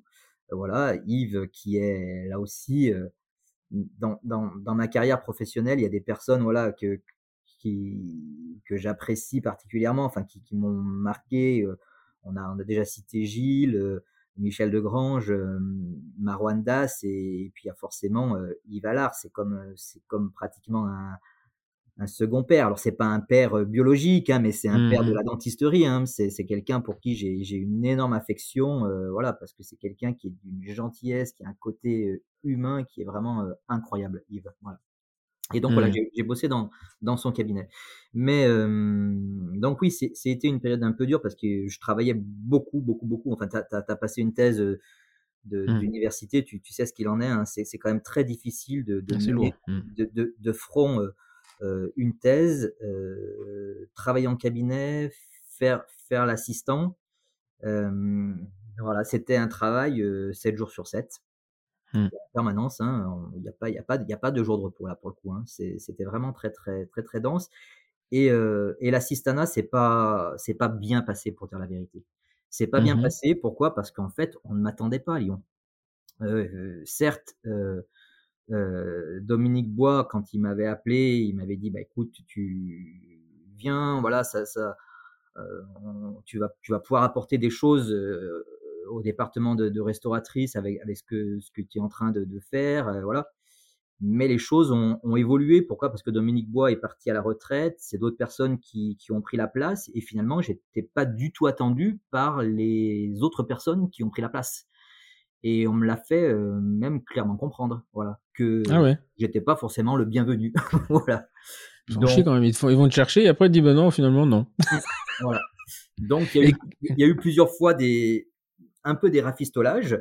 Euh, Michel, euh, plusieurs fois, avait tapé un petit peu du poing sur la table euh, dans, la, dans la mesure où il pouvait le faire, en disant, enfin voilà, vous n'êtes pas très honnête, vous êtes venu le chercher sur Paris alors qu'il avait envie de rester sur Paris. mmh. il vient sur Lyon. Bon, c'est lui qui a pris sa décision et finalement, vous, vous le faites chier, quoi. Vous, voilà. Donc voilà, mais bon, donc ça calmait un petit peu le jeu de temps en temps, et puis jusqu'au jusqu'au moment, voilà, où où les choses se sont vraiment dégradées, et puis et puis moi je prenais plus de plaisir. Pourquoi je prenais plus de plaisir? Parce qu'en fait, finalement, j'avais peut-être une vision idéalisée mmh. de la de la carrière hospitalo-universitaire. Mmh. Et, en fait, j'avais l'impression que je faisais le garde-choum, qu'on faisait de la paperasse, qu'il fallait se battre pour avoir des moyens. c'était impossible de faire de la dentisterie ou de la prothèse, de la restauratrice de, de belle qualité parce qu'on n'avait pas des, on travaillait pas avec des laboratoires de, qui étaient compétents. Donc voilà, enfin, moi j'avais l'image mmh, quand on est en médecine que le médecin en ville, à la campagne, en tout cas qui est tout seul et, qui ne sait pas faire un diagnostic parce qu'il n'a pas le matériel ou qui, se sent dépassé, on l'envoie au mmh. CHU. Parce que là, il y a mmh. tous les moyens possibles, il y a les têtes pensantes et tout. Et, et moi, j'idéalisais la même chose dans le domaine dentaire et je me suis aperçu que c'était l'inverse. C'est-à-dire quand on avait un patient voilà, qui était un peu compliqué, que le cas était compliqué, on lui disait, ben, voilà, on pourra pas vous traiter ici, allez voir un cabinet en ville, allez voir telle personne parce que lui, il saura mieux vous mmh. traiter. Voilà. Typiquement, si on prend ta discipline en endo, ben voilà, mmh. on n'avait pas à l'époque pas de microscope, euh, un instrument fracturé, on savait pas l'enlever, personne savait l'enlever, il y avait aucun enseignant qui savait l'enlever à l'époque. Et on disait, ben, allez voir, euh, voilà, euh, l'endo exclusif, voilà, à un moment, on, marche sur la tête, quoi. C'est, on est à l'envers de ce qui devrait se faire. Donc, il y a plein de choses comme ça. Moi, je me retrouvais plus dans dans ce système, en fait. Voilà. Et puis, et puis les guerres de personnes, les guerres d'ego, les choses comme ça. Alors c'est sûr qu'il faut, il faut la fermer, il faut faire le dos rond. Et ça, je sais pas faire. Donc, non, non, je, je, je, me, retrouve beaucoup dans ce que, dans ce que tu dis. Et, euh, et, tu penses que si tu étais resté à Paris, euh, ça aurait été différent ou tu aurais eu euh, le même constat, mais à un moment un peu plus tard? Alors je pense que je l'aurais eu plus tard. Pourquoi? Parce que quelque part, si j'étais resté à Paris, bah déjà, il y avait un vrai patron qui m'aurait mmh. cadré, qui était, qui mmh. était Michel. Voilà. Euh, parce que qu'on le veuille ou qu'on le veuille pas, à un moment, quand on a un patron qui vous cadre parce que vous avez vraiment du respect pour lui, des fois, vous pouvez douter, vous pouvez faire des erreurs, mais on sait parfois vous mettre dans, dans le mmh. bon chemin. Et puis, on sait, voilà. Là, à Lyon, c'était pas le cas. J'avais finalement pas de patron. J'avais des, j'avais des, des amis, des gens que j'appréciais, mais c'était pas des vrais patrons. Voilà. Et Henri Magloire, il, il, a, il, a, il, a, il, a, il a pas joué ce rôle-là? Il était déjà sur. Euh, non? Non, il n'a pas joué ce rôle-là. En fait, euh, mathématiques. Euh, alors moi, je l'analyse comme ça. Peut-être que je me trompe. Hein, il faudrait, il, il, faudrait parler avec lui. Mais j'avais l'impression que mathématiques ne les intéressait pas tellement. Même Françoise Blécher. Pourquoi? Parce qu'en fait, je voulais moi à tout prix amener du fondamental à la clinique et de la clinique au fondamental. Mmh, mmh, mmh. Alors que progressivement, et le labo d'Henri Magloire et de Françoise Blécher était quand même un labo qui est, qui, est extrêmement compétent sur la cicatrisation pulpaire. Enfin voilà, on voit ce qu'il publie, mais on reste sur des choses extrêmement fondamentales. Voilà, on, est à faire que de la que de la PCR, de la RT-PCR, mais il n'y a pas d'application clinique directe dessus. Enfin voilà, on est voilà. Et, et moi, dans, dans, mon sujet de recherche, je voulais à tout prix euh, ramener ça à la clinique parce que j'étais, je, je, suis clinicien. Et finalement, euh, eux, ils, ils arrivaient pas à faire, je pense, ce lien. Alors, Françoise Blécher, euh, forcément, parce qu'elle n'est pas dentiste, elle est, elle est, scientifique, donc elle, elle a mmh. plus de mal mmh. à faire le lien parce que voilà. Et donc ça, c'est normal. Mais, mais Henri, parce que Henri, il avait aussi déconnecté la clinique depuis, depuis plusieurs années. Donc voilà. Et, et j'avais l'impression, oui, que hum, oui, mais c'est, enfin, la thématique, si je l'avais, l'avais bien compris, c'était l'implication en fait de, de, de la pulpe, hein, de la pulpe en elle-même dans la dégradation du joint de collage par euh, par les tubules dentinaires. Bon, en gros, on va le simplifier comme ça. Donc, euh, lui, il était quand même euh, euh aux très très bonnes interfaces parce qu'à la limite, moi, j'ai travaillé sur, avec, enfin, avec Ariane, on travaillait sur la pulpe, mmh. le, corps, c'est CORE, enfin, le tissu pulpaire. On, on s'intéressait peu à l'odontoblaste dans nos recherches, parce que d'abord, on savait pas les cultiver. Et puis on n'avait pas de cellules immortalisées. Mais lui, il était vraiment, son équipe à l'époque était avec Jean-Christophe ils étaient vraiment sur euh, l'implication de l'odontoblaste euh, en tant que comportement cellule immunitaire, dans les mécanorécepteurs, avec les cils, etc. Donc il était vraiment la ah première cellule que tu touchais. Finalement, on descendait euh, des tissus durs, c'est lui. Donc c'est pour ça que je comprends pas qu'ils aient pas tilté à ce moment-là, parce que c'était... Euh, et ce, que, ce qui est dommage, ce qui n'est pas compris, c'est que justement valoriser, enfin mettre de la clinique dans la recherche fondamentale, c'est valoriser le travail du laboratoire. Ça, pour le coup, Ariane avait très très bien compris que euh, moi, j'allais jamais faire de la très grande recherche, mais par contre, j'allais valoriser son équipe. Mmh mmh et, euh, et, ça, c'était une force. Et c'est dommage que, euh, ouais, c'est bizarre que Lyon n'ait pas compris ça en fait. Mmh donc, donc voilà. Donc c'est vrai que les choses, elles se sont, elles se sont, voilà. Je me sentais plus bien et puis bon voilà, jusqu'au moment où j'ai décidé de, de, de partir. Alors c'est sûr, quand je suis parti, ça s'est pas, ça s'est pas passé dans le calme ça s'est pas passé dans le cas, mais pourquoi? Parce que j'ai pas envie d'en parler là, parce que j'ai pas, beaucoup de gens connaissent déjà plus ou moins l'histoire, et ça sert à rien de ressasser les, choses. Mais c'est vrai que quand on prend un engagement, moi je tiens mes engagements, et mmh. un certain nombre de personnes avaient pris des engagements, ils ne s'y sont pas vraiment vraiment tenus, ou peut-être qu'ils s'y seraient tenus, mais à aucun moment. Euh, c'était garanti, quoi. C'était garanti c'était toujours euh, ouais, mais rien n'est fait, voilà. Et, et voilà. Et à un moment, moi, si dès le début on m'avait dit bah voilà, c'est comme ça et ça sera, il n'y a rien de sûr, j'aurais pris mes dispositions différentes. Mais quand on prend un engagement, il faut aller mmh. jusqu'au bout. Et voilà. Donc les gens ont, moyennement tenu leur engagement. Donc voilà. Donc moi, quand on ne tient pas ses engagements, ou, voilà. Donc je dis les choses, je les dis ouvertement.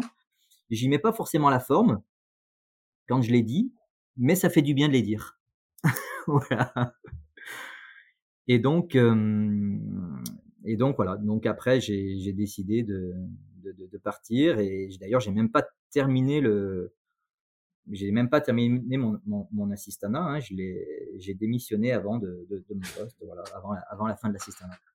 Ah ça, soulage. Non, mais c'est vrai. Mais c'est, c'est, euh, euh, ça, ça, surprend les gens. Mais en fait, c'est un milieu, euh, c'est, ça reste quand même un milieu euh, très, très, comment dire, focus n'est pas le bon mot, mais euh, euh, si, c'est focus, c'est-à-dire que c'est là où j'ai rencontré le plus de gens qui, qui, euh, qui te donnaient, qui t'expliquaient que, que, que c'était ton copain, puis qui était le premier à pouvoir te faire une, une grosse merde derrière. Il y, y a, deux choses qui sont intéressantes là-dedans, c'est-à-dire que c'est un milieu qui est quand même très dur parce que en fait il faut plus regarder en fait quand tu vas tu vas avancer tu regardes devant mais si tu regardes par derrière c'est très très violent et donc, en fait, tu passes ta vie à regarder derrière pour être sûr qu'on n'est pas en train de t'emmerder et tu perds la notion de, d'avancer. Et c'est ce qui fait qu'à un moment, cette, cette structure qui devrait être exceptionnelle devient en, en, en, permanence. Et la deuxième chose, c'est que aujourd'hui, le système hospitalier universitaire a perdu de son, de son aura, a perdu euh, euh, de son attrait, a perdu euh, énormément de, de, de, gens qui sont extrêmement compétents et, et qui auraient apporté énormément à l'université et qui ont refusé d'y aller à cause de ça. C'est-à-dire que les recrutements, aujourd'hui, on met toujours ça sur le côté du temps plein, du truc, du machin. Parce que je leur dis, je dis, les mecs, je l'avais fait, hein, j'étais temps plein, j'avais, j'avais fait tout ce que, et je suis parti. C'est-à-dire qu'il y a un moment, on peut, on retient pas les mouches avec du vinaigre, et que euh, euh, moi c'était pas le temps plein qui me faisait peur. Je pense pas que toi c'était c'était ça qui te faisait peur. C'était pas la recherche qui me faisait peur. C'était pas le, truc. Moi ce qui me faisait peur c'est les gens qui, qui étaient à côté de moi. Et que je me suis dit mais euh, je vais pas, je vais pas finir 20 ans avec eux. Enfin, je vais finir dépressif, euh, comme disait Jacques Charon, gros dépressif, gros dépressif et con, quoi. le jour, il a dit ça à un copain, il me dit, euh, et alors, euh, comment se passe ta dépression Mais voilà, et en fait, c'est, pour ça que je te demande, est-ce que tu, si c'était resté à Paris où tu avais un, un mentor, quelqu'un qui te plaçait, etc. Est-ce que tu penses que l'issue aurait été la même, alors sans que avoir de regrets ou ou est-ce que c'était vraiment l'ambiance lyonnaise qui a fait que? Non, après, euh, bah, l'ambiance lyonnaise a, été l'un des éléments, mais je, je pense, enfin, comme, comme je l'ai dit, euh, si les moyens derrière ne nous permettent pas de travailler correctement, de, de faire, enfin voilà, ce dont on, a l'impression que, que on est là, je pense mmh. que j'aurais j'aurais démissionné dans, dans tous les cas et je serais pas allé jusqu'au bout de de ma, mission, comme, comme, mmh. comme tu l'as fait, parce qu'à un moment, quand on prend plus de plaisir, quand on a l'impression qu'il faut se battre en permanence pour, pour, pour avancer, ben, alors il y, a des personnes, ça leur va très bien, parce que finalement, ils sont dans un certain confort, et, puis voilà, ils se disent, bah, voilà, ça va continuer comme ça. J'ai quand même du mal à croire qu'il y a un confort, que ce soit confortable. Je pense qu'il y a un moment, tu te dis, souvent j'en discute avec des gens, ils me disent, mais si j'en sors, qu'est-ce que je fais, qu'est-ce que je mmh deviens? Tu vois, c'est en fait de ne pas avoir de solution de secours, de se dire, mmh j'y reste. Enfin, après, c'est des, caractères. Je pense que là-dessus, on a le, même caractère, c'est que moi, je ne peux pas rester à un endroit où je suis pas bien. Enfin, c'est tu, subis, c'est-à-dire tu, tu fais plus rien. Tu vois Mais euh, je pense que quand tu as une option, que tu as euh, euh, une, une, seconde option, bah, rien ne t'empêche de sortir. Après, il y a le confort, effectivement. Moi, j'ai un copain qui, qui s'y plaît pas et qui est pas à Paris, hein, d'ailleurs, qui est en province, qui me dit, mais tu te rends compte, moi, je suis à 7 ans de la retraite, je vais quand même pas cracher sur ma retraite. Je dis, putain, tu vas, tu te foutre des ulcères pour éventuellement toucher une retraite de la fonction publique. Enfin, c'est, c'est raisonnement, moi, qui me, qui me, qui, qui me sidère. Et, à côté de ça, quand tu regardes dans le système universitaire, tu as plein de personnalités qui sont extrêmement sympathiques quand tu es tout seul avec eux. Plein de gens. Et dès que tu les mets en groupe, tu vois, c'est une espèce de. alors, est-ce que c'est parce que, je ne sais pas, euh, quand ils sont en groupe, ils veulent, euh, je sais pas, montrer une image différente d'eux? Il y, a, une sorte de compétition, de rivalité entre ces personnes? Parce qu'effectivement, je suis d'accord avec toi, quand ils sont tout seuls, ils sont adorables et on a l'impression d'avoir une autre personne quand ils sont, quand mmh. ils sont en groupe. Un truc de dingue. Moi, moi les, réunions les plus épouvantables que j'ai pu avoir, enfin là où j'étais, pas les plus épouvantables, faut pas exagérer, mais là où j'étais absolument pas à l'aise du tout, c'était les réunions du mmh. CNEOC. Alors qu'il y avait plein de gens là-bas individuellement avec qui je m'entendais très très bien, mais dès que tu les mettais tous en même temps, il y a une espèce de sentiment de malaise, de de, de pas me sentir à mon, je sais pas, c'était euh, euh moi les congrès du CNEOC, c'était ah waouh, c'était violent pour moi. Hein, euh, on me reprochait de pas y aller, mais euh, que je me fasse euh, un moment suis quand j'y allais c'est que j'avais vraiment pas le choix quoi hein, mais euh, donc voilà milieu très particulier quand même hein, le système euh, mais, mais...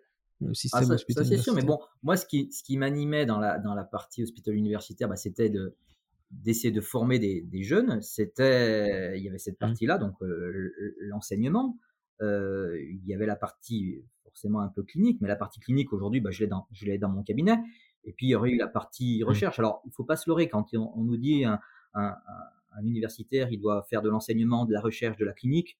Aujourd'hui, mener euh, ces trois missions à bien, c'est impossible. Enfin, voilà, parce que c'est trop de temps. Mmh.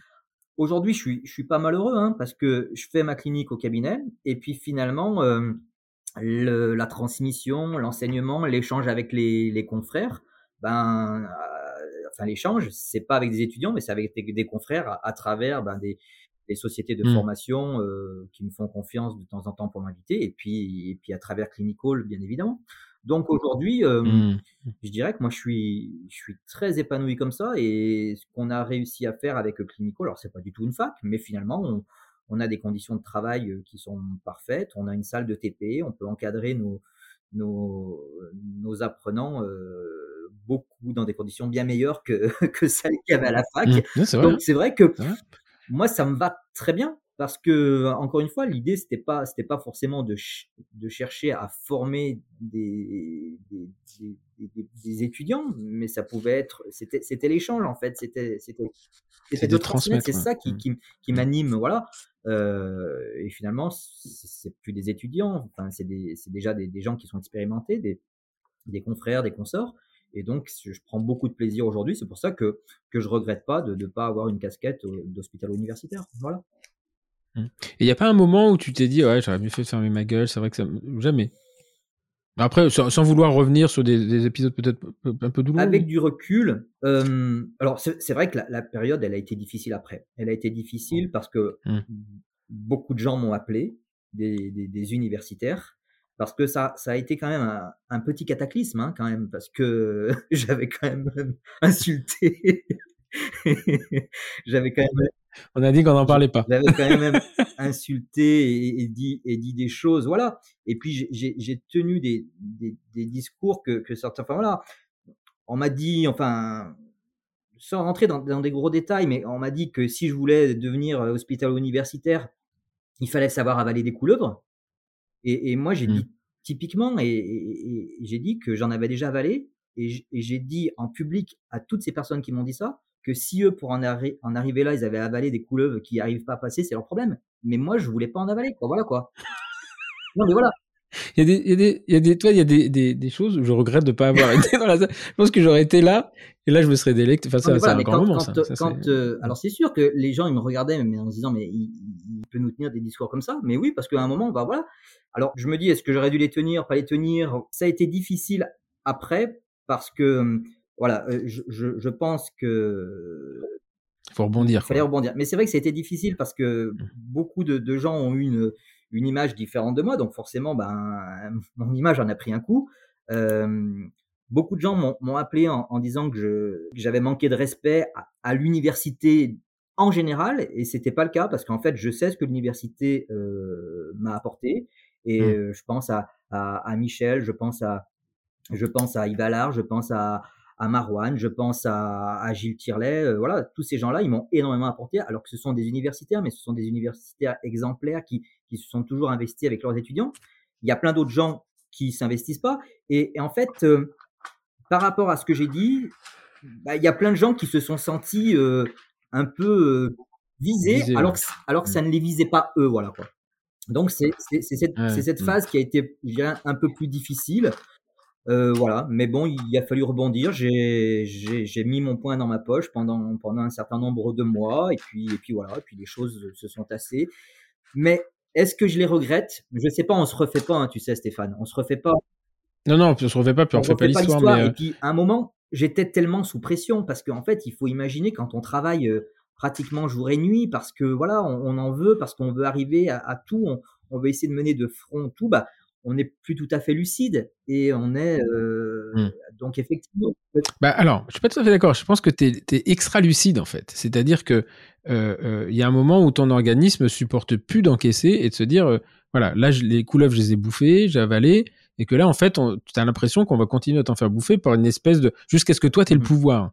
Et en fait, je crois que c'est ça qui est c'est cette notion de pouvoir qui est très difficile à à percevoir mmh. quand tu bosses en fait. C'est-à-dire que tu as deux façons de. Moi, ce que j'ai toujours dit, quand on me dit, mais tu regrettes pas d'être pas parti à l'université, de d'université, je dis non, la seule chose dont je suis très fier, c'est d'avoir montré, euh, d'avoir, de m'être prouvé à moi-même qu'on pouvait accéder à, ces postes très hauts uniquement par le travail et sans par la politique. Et je sais pas pourquoi j'en avais fait comme un espèce de combat.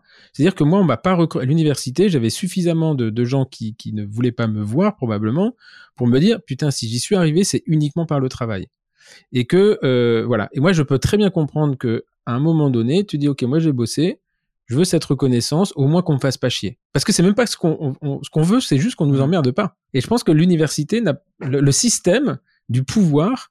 Euh, euh, et c'est Jacques Charon qui me disait ça sur le podcast. Il me disait le pouvoir n'a d'intérêt que si tu peux, si tu ne peux qu'en abuser. Mmh. Et, et, cette phrase, elle est intéressante, c'est-à-dire qu'en fait, et les gens veulent le pouvoir pour pouvoir se poser là. Et donc après, on te dit, bah, quand tu auras le pouvoir, tu feras ce que tu veux. Tu dis, ouais, mais attends, moi, je vais pas attendre 20 ans.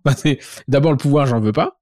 Et c'est pas comme ça que je raisonne. Et en plus, il faut que j'attende 20 ans et, et m'encaisser des trucs et de voir le système qui s'effondre alors qu'on pourrait faire autrement. Parce que c'est ça aussi, c'est de voir que le pouvoir maintient les choses telles qu'elles sont et que tu vois qu'elles coulent.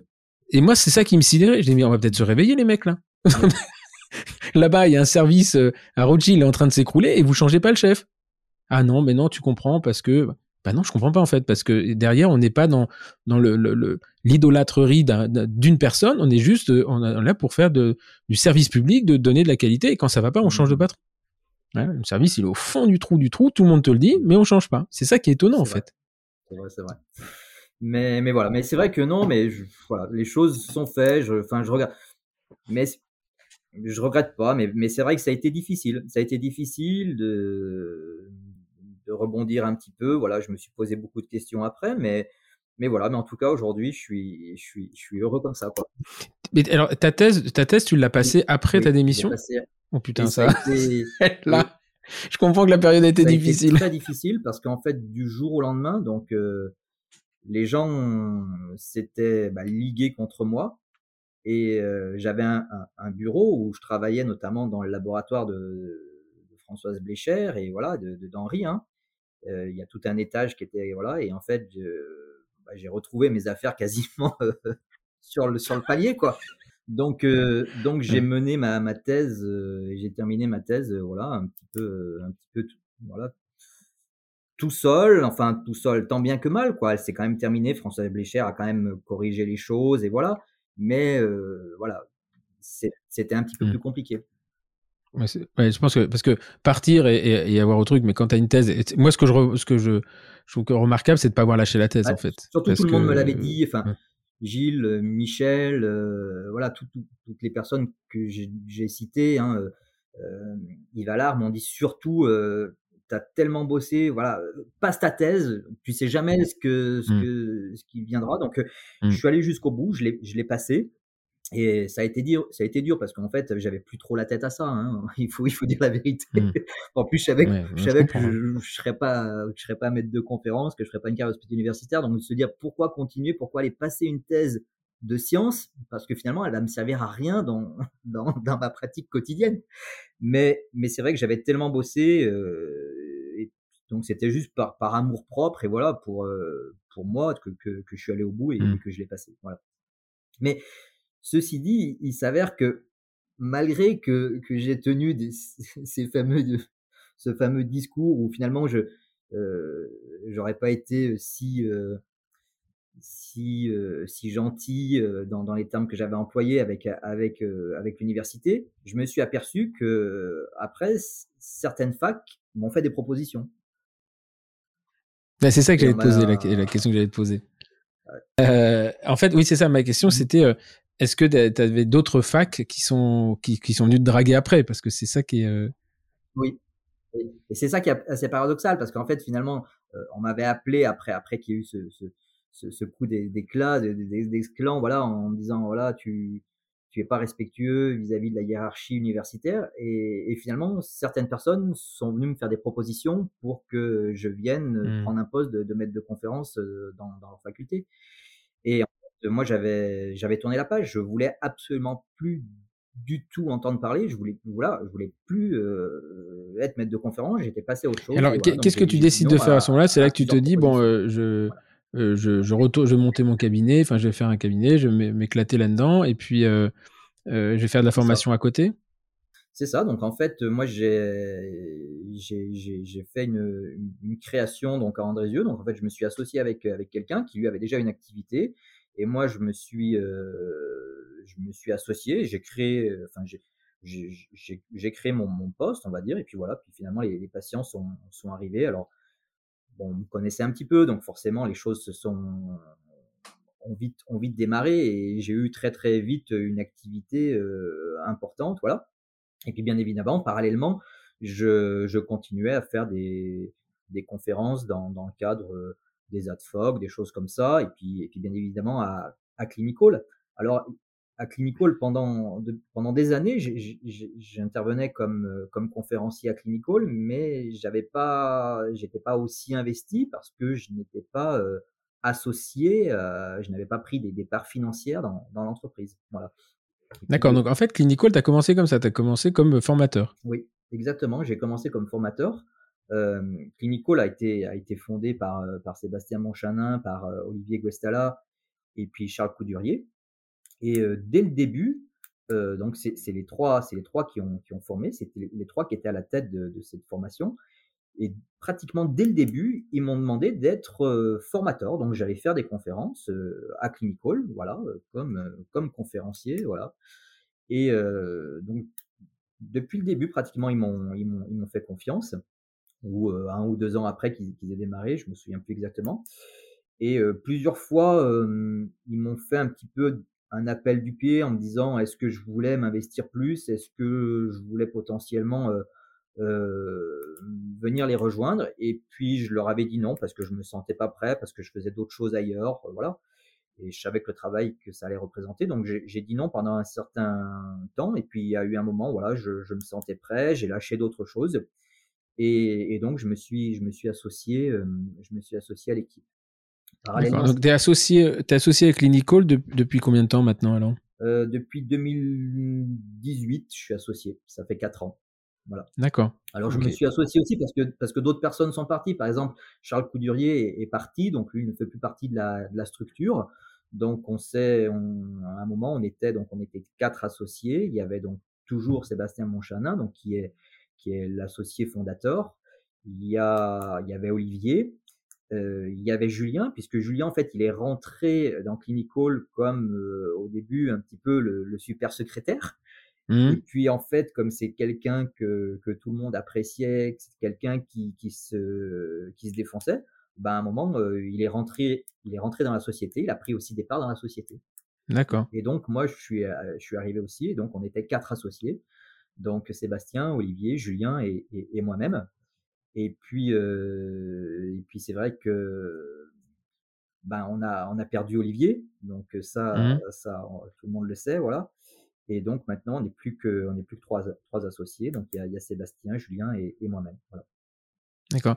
Et Julien, il était, euh, il était dans, le, dans l'événementiel, lui, c'est ça? C'est ça. Julien, Julien à, la, à, la, base, il a fait des, des, études et il était, voilà, il avait une casquette plutôt dans, dans l'organisation de, voilà, de, choses un petit peu dans l'événementiel, effectivement. Donc, il est, mmh. il est arrivé dans le domaine un petit peu euh, dentaire, entre guillemets, mmh. sans savoir mmh. ce que c'était. Quoi, voilà. Ok.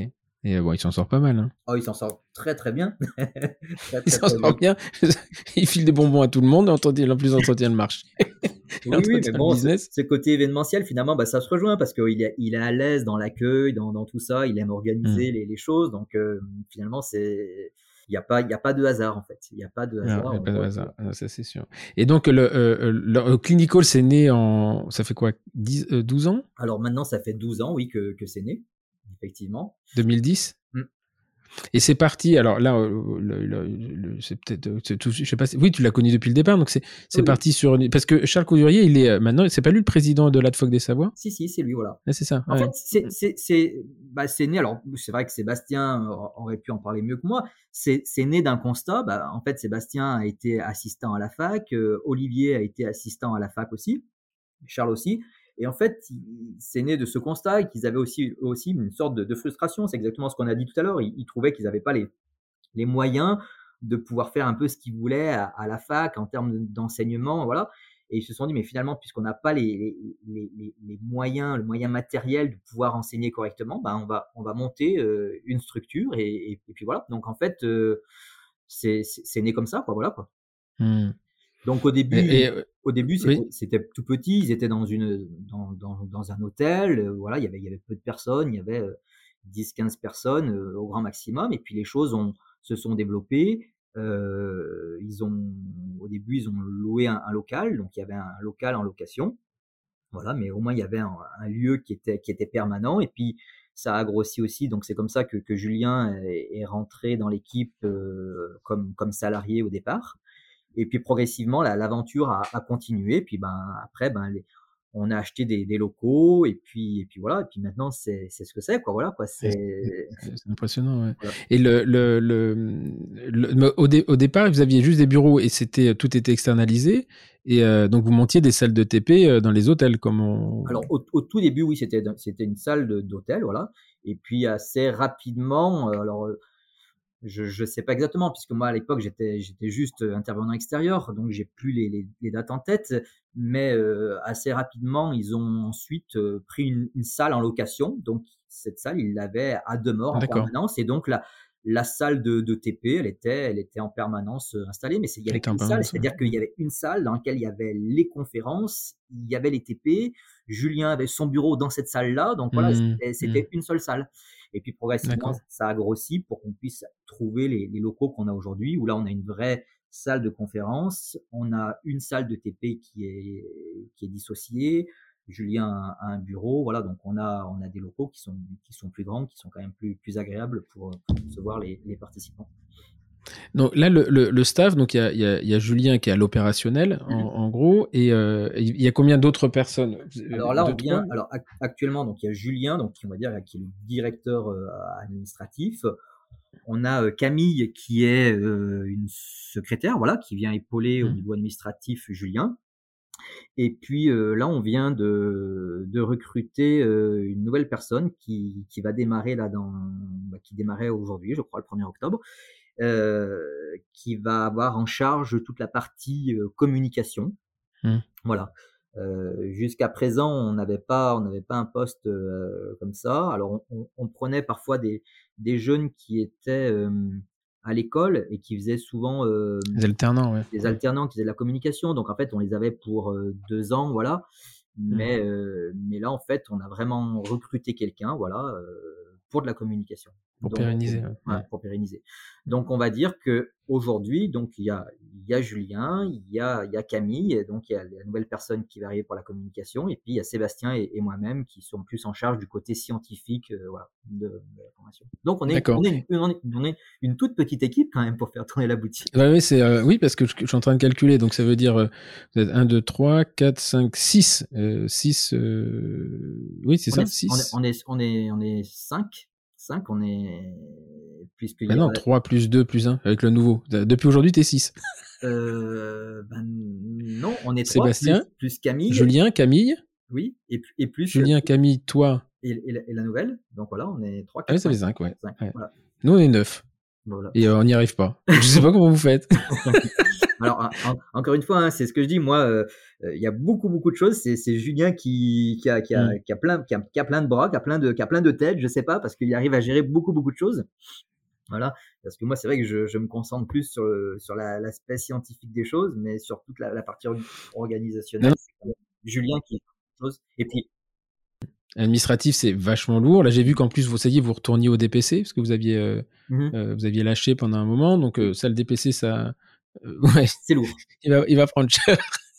il va prendre cher. Bon, il y a Calliope, mais euh, le, le, DPC, ça reste quand même, euh, ça reste quand même assez lourd. Et puis, mais surtout, ouais, quand j'en avais, j'ai eu le la discussion avec les, les, deux associés de LearnyLib, eux qui sont des geeks, ils ont beaucoup, beaucoup automatisé. C'est-à-dire que, en fait, c'est des, des inscriptions qui se font, tout se fait automatiquement derrière. Donc ils ont, eux, ils ont un ou deux développeurs en, en interne, mmh ce qui fait que ils, moi je suis très admiratif de ça parce que on voit le, le bordel que c'est une inscription, faut un contrat, faut un machin, faut euh, voilà, c'est c'est euh, euh et puis euh, euh, la, la, force que la force que vous avez, c'est d'abord c'est la qualité des programmes parce que ça c'est la base de tout, et puis la sédentarisation des choses, c'est-à-dire que vous êtes venu devenu un, un repère, un, un, un, repère, c'est-à-dire qu'il y a, il y, a, il y a des locaux. Nous on a misé sur la mobilité euh, qui est une autre idée qui nous permet de nous déplacer, d'aller à la rencontre des gens, mais c'est en logistique, c'est pas pas la même chose.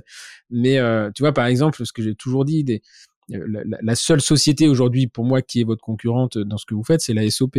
Mmh euh, euh, et vous êtes devenu, à mon avis, beaucoup plus attractif que la, que la SOP. Alors, ils ont leur cycle qui fonctionne, mais ce qui est étonnant, c'est que cette grosse société qui est là depuis des années n'ait jamais eu, à un moment donné, l'idée d'investir dans des locaux. Alors, tu vas me dire Paris, euh, ok, mais enfin, depuis le temps, euh, avec le nombre de formations qu'ils font dans les hôtels, je pense qu'ils auraient largement pu euh, euh, investir le truc. Donc l'intelligence de Clinical, ça a été d'abord que ce soit fait par des cliniciens qui savaient, qui étaient en demande, et surtout d'avoir réussi à créer un lieu, une entité et, et une, une, atmosphère. Parce que ça, vous vous en rendez pas compte, mais l'atmosphère clinical crée un, un, comment dire, créer une, ambiance, c'est extrêmement difficile. Extrêmement. Nous, on essaye. Hein. On a du mal à y parvenir.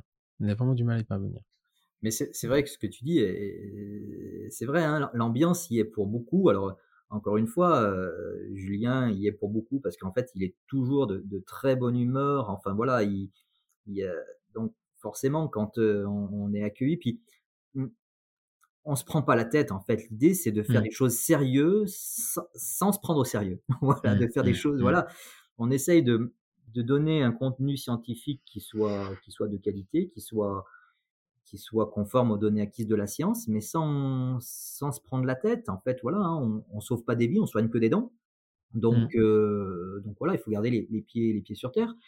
Et je pense que et, puis on, on essaye de faire du, du concret, du, ça, ça, semble euh, bête de dire ça, mais de faire du pratico-pratique. Hein. Mmh, L'idée, mmh, c'est que mmh. les, praticiens puissent le lendemain le, le faire à leur cabinet. On essaye de, de coller vraiment le, plus possible à, aux, demandes, voilà, aux problématiques qu'ils ont dans, dans, leur cabinet. Alors, je me doute que toutes les formations essayent de, de faire la même chose, mais voilà, on, on, on essaye vraiment de, voilà, d'être le plus proche possible des problématiques du quotidien du, de l'omnipraticien et pour l'instant, ben, je pense qu'on on est assez proche de la vérité puisque les gens continuent à venir, ils continuent à nous faire confiance. On a, on a de, de bons retours, donc je pense que mmh. on est plutôt dans le vrai. Il faut espérer que, que ça continue comme ça.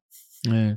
Et par exemple, vous avez, je crois que vous êtes les seuls, à ma connaissance, à avoir une, formation de pédo de, avec Gabriel. Gabriel. Alors, je crois aussi qu'on est les seuls effectivement à avoir une formation d'odontologie pédiatrique. En plus, Gabriel, c'est quelqu'un qui est juste incroyable. Enfin voilà, mmh. aujourd'hui, on a on a eu une liste d'attente parce que voilà, on, beaucoup, beaucoup de demandes pour pouvoir faire cette, cette formation.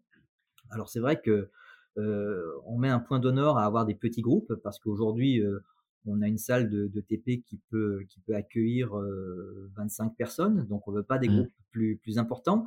Alors non seulement parce que nos locaux ne nous permettent pas, mais surtout parce que ça fait partie de l'ADN de Clinical. On veut des petits mmh. groupes parce qu'on veut pouvoir les encadrer. On veut vraiment euh, qui est cette, cette fusion, cette osmose, euh, que, que les gens voilà, se sentent bien encadrés.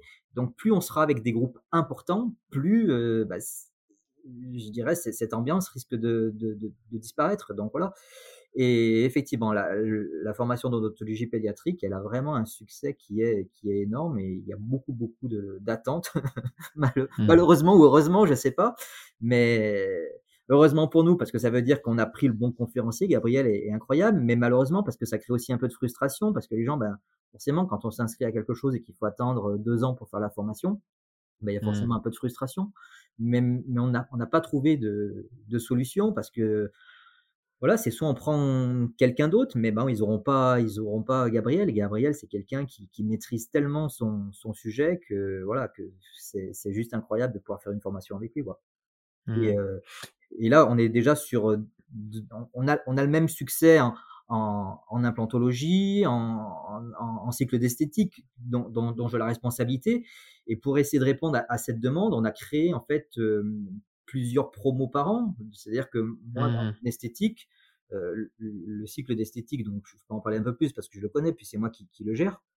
On a 12 journées dans nos cycles d'esthétique. Putain, donc ça fait 24 par an, quoi. Voilà. et en fait, j'ai deux promos par an.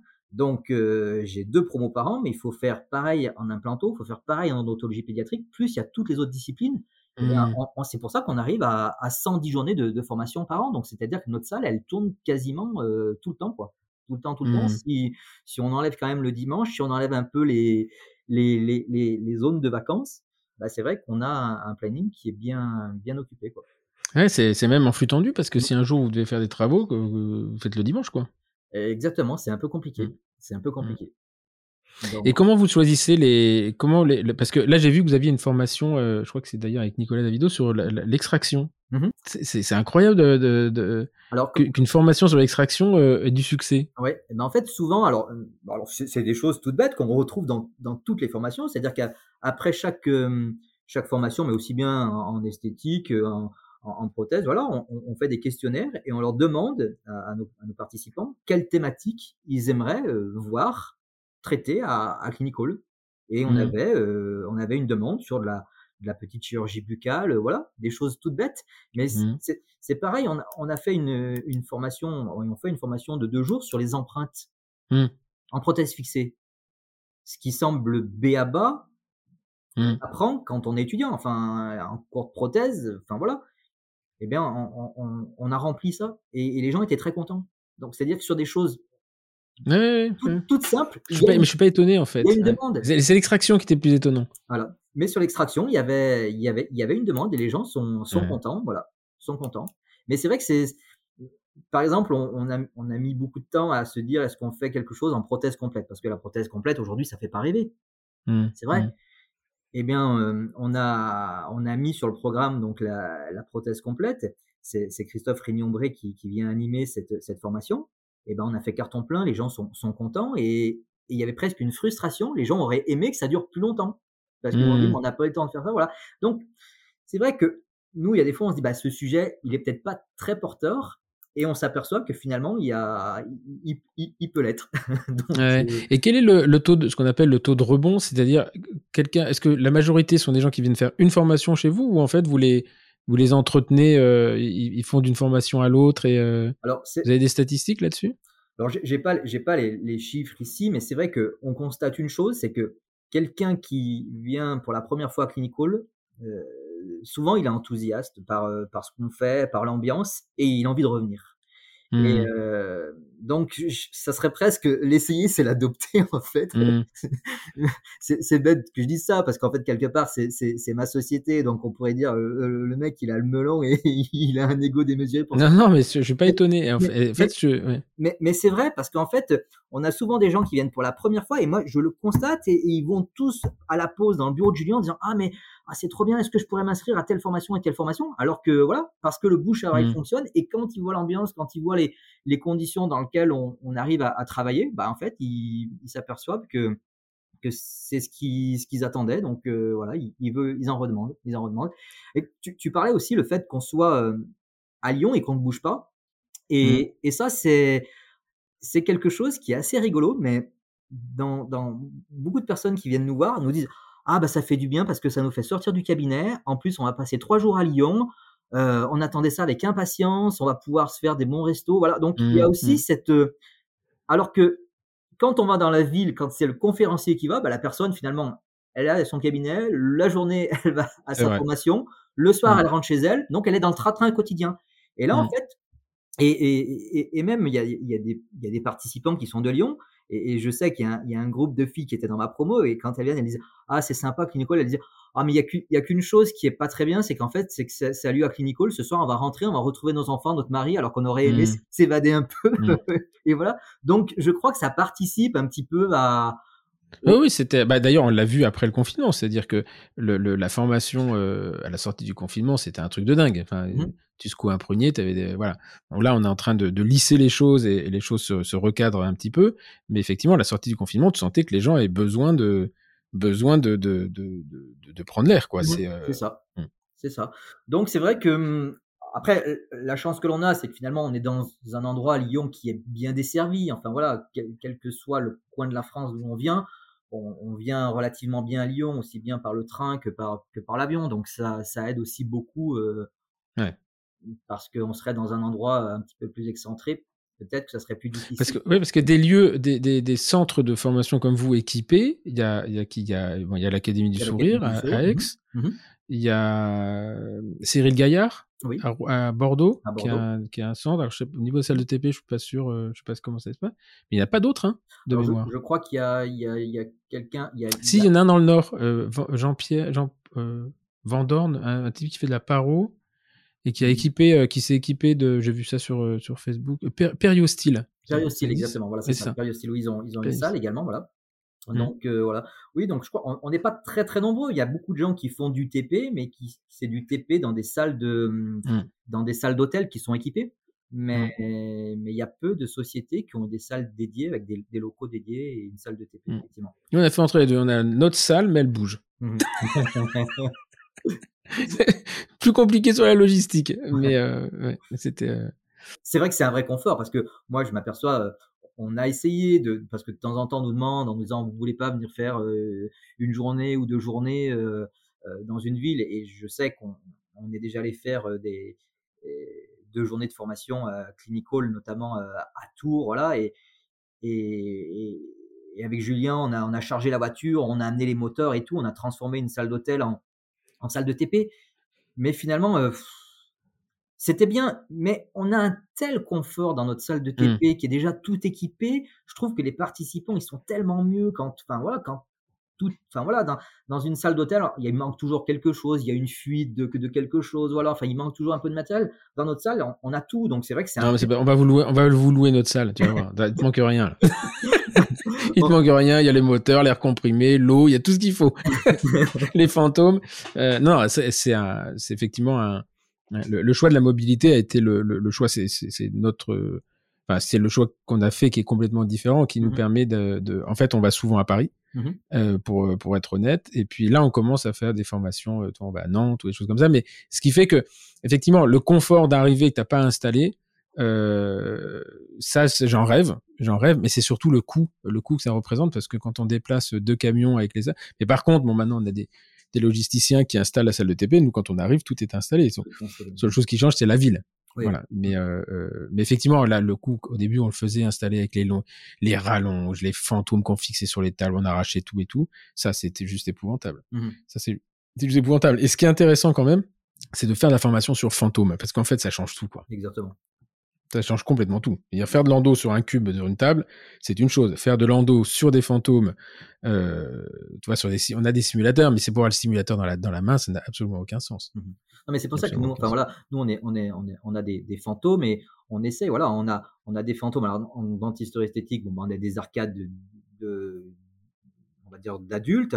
En odontologie pédiatrique, bah, Gabriel, il a des arcades euh, d'enfants, voilà. Mmh, euh, mmh. pour, les, pour les dentés complets, on a acheté des arcades euh, de personnes et dentés complets pour pouvoir faire bah, des empreintes, des empreintes primaires des dentés complets. Donc en fait, on essaye de se donner les moyens, mais on essaye d'être le, plus proche possible de la réalité, parce que mmh. quand on met tout ça dans un fantôme, bah, même si c'est des joues en plastique, en silicone, bon, voilà, mais on essaye d'être le plus proche possible de ce que peut être la réalité, et je pense que les gens, ils, apprécient aussi, quoi, voilà. Ils apprécient. Et c'est surtout que c'est proche de la réalité, mais c'est plus dur que la réalité. Donc ça veut dire que quand ils reviennent, ils se disent, bah, finalement, euh, le, parce qu'effectivement, les joues en. vous, c'est des Nessines hein, que vous avez. Oui. c'est des, des. Les Frasacos, les, les gencives, elles sont, euh, elles sont, elles sont plus. C'est du caoutchouc, donc c'est plus dur. Mmh mais effectivement, quand euh, je leur ai dit, si vous arrivez à le faire sur le fantôme, demain sur le patient, il n'y a aucun problème.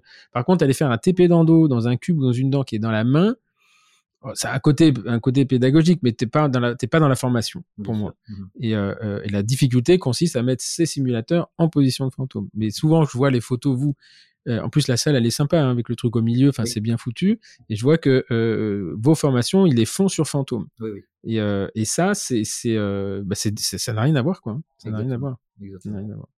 Et donc là, l'évolution de, de, de Clinical, c'est que vous doublez la surface ou vous, vous, êtes bien comme ça Souvent, mes associés, s'ils si, si, m'écoutent, ils vont dire non. Bah après, on a on, réfléchit des fois à, prendre une salle un petit peu plus grande, voilà.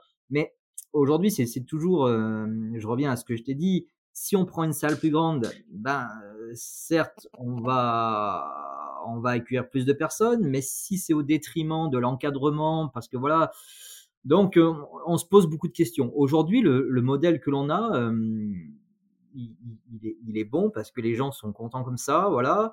Nous, on prend du plaisir, les, conférenciers extérieurs qui viennent prennent du plaisir à venir. Donc le tout, c'est de trouver un bon équilibre, peut-être à, continuer à, faire grossir la société, mais sans tomber justement dans, euh, dans les défauts d'une grosse société où, mmh. où, il y mmh. aurait plus cette ambiance, où il y aurait plus cette convivialité, parce que voilà, euh, où l'encadrement serait, serait moins bon. Donc c'est on est toujours sur un fil, hein, tu sais ce que c'est. Enfin voilà, hein, l'idée mmh. c'est qu'on aurait envie effectivement de grossir un peu plus, mais euh, voilà, donc il faut le faire euh, en bonne intelligence, pas pas prendre de risques pour que voilà, pour que tout le monde s'y retrouve, nous, mais aussi nos, participants et qui se disent pas ouais, ils ont pris une nouvelle salle, c'est plus grand, mais finalement on préférait avant parce qu'on était mieux encadré. Là, c'est trop grand, il y a trop de monde, donc euh, donc c'est vrai que c'est quelque chose sur lequel on réfléchit beaucoup. Aujourd'hui, j'ai pas, j'ai pas tous les éléments de réponse et puis je veux pas, je veux pas les, les livrer comme ça, mais, mais on y réfléchit en tout cas. Ok. Et bon, et toi, sur, euh, après, sur ton cabinet, là, tu es associé, tu es tout seul ou tu es associé? C'est vrai qu'on va, on va revenir sur le cabinet. Donc, comme je disais, moi, je me suis, je m'étais associé, puis j'ai développé mon activité. Donc, je suis resté associé pendant, pendant 10 ans. Et puis, euh, et puis j'ai décidé il y a bientôt, euh, pas tout à fait trois ans, de, enfin, on va dire qu'il y a trois ans que j'ai pris la décision, je me suis désassocié et j'ai ouvert une nouvelle structure où je suis tout seul. Voilà, donc mmh là, là c'est pareil, ça a été, euh, ça a été un peu chaud parce que j'ai démarré mon activité Juste avant le confinement, alors Dans mon nouveau cabinet, le 1er février. Et là, la sueur, il pleure. 2020. et, le, et, le, et, le, 15 mars, on était confiné. Donc voilà, donc euh, je me suis. L'avantage, c'est que tu as pu finir les petits raccords de peinture. Tu as ah, eu du temps. il, fallait en, faire encore un petit peu. Donc voilà, ça m'a permis de bien, de bien mettre à, à plat les, les, choses, de bien finir l'organisation. Voilà. Et maintenant, je suis, je suis tout seul. J'ai ouvert un cabinet à, à quelques centaines de mètres d'où j'étais avant. J'ai des locaux euh, voilà, que j'ai conçus comme j'avais envie de les concevoir. J'ai une superficie qui est plutôt agréable. J'ai 230 mètres carrés pour moi tout seul. 230 mètres carrés? Ouais, 230 mètres carrés. Et t'habites sur place ou euh? Non, non. j'ai 230 mètres carrés pour moi tout seul, ouais. Et voilà, et j'ai, je me suis fait le cabinet comme, comme je l'avais à peu près imaginé. Voilà. Donc je, je suis bien. Voilà. Avec, Et t'as, as un collaborateur, non? T'es tout, tout seul, tout collaborateur, je suis tout seul, ouais. Je suis tout seul et j'ai envie de rester tout seul. Voilà. D'accord. Et t'as, as des assistantes quand même? Oui, j'ai, deux assistantes. D'accord. Mais 230 mètres carrés, c'est quoi?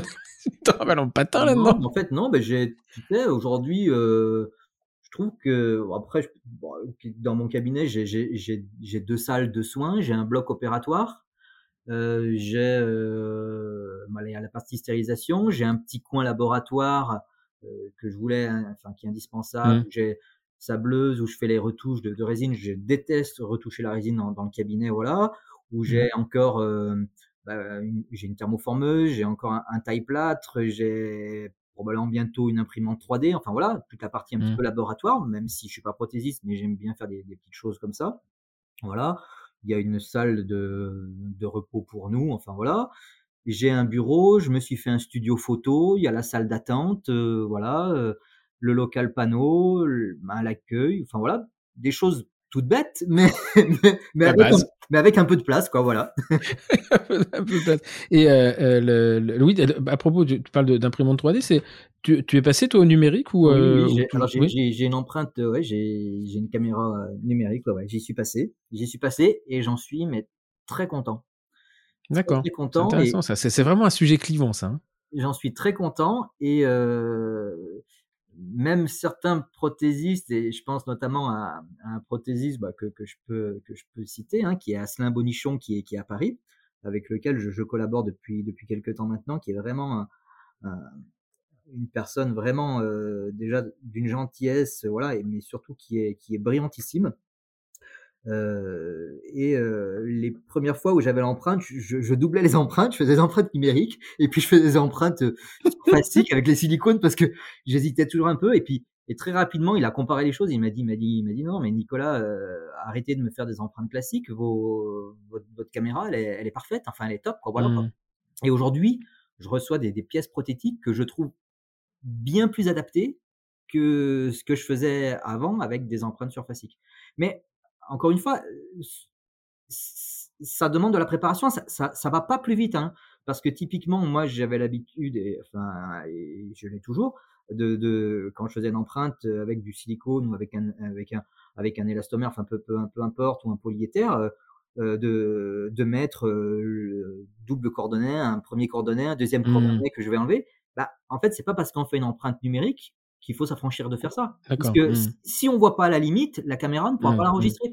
Donc en fait, on va pas gagner. Alors surtout au début, on gagne pas forcément du temps parce qu'il faut quand même, euh, il faut mettre les coordonnées, voilà, comme une empreinte, voilà.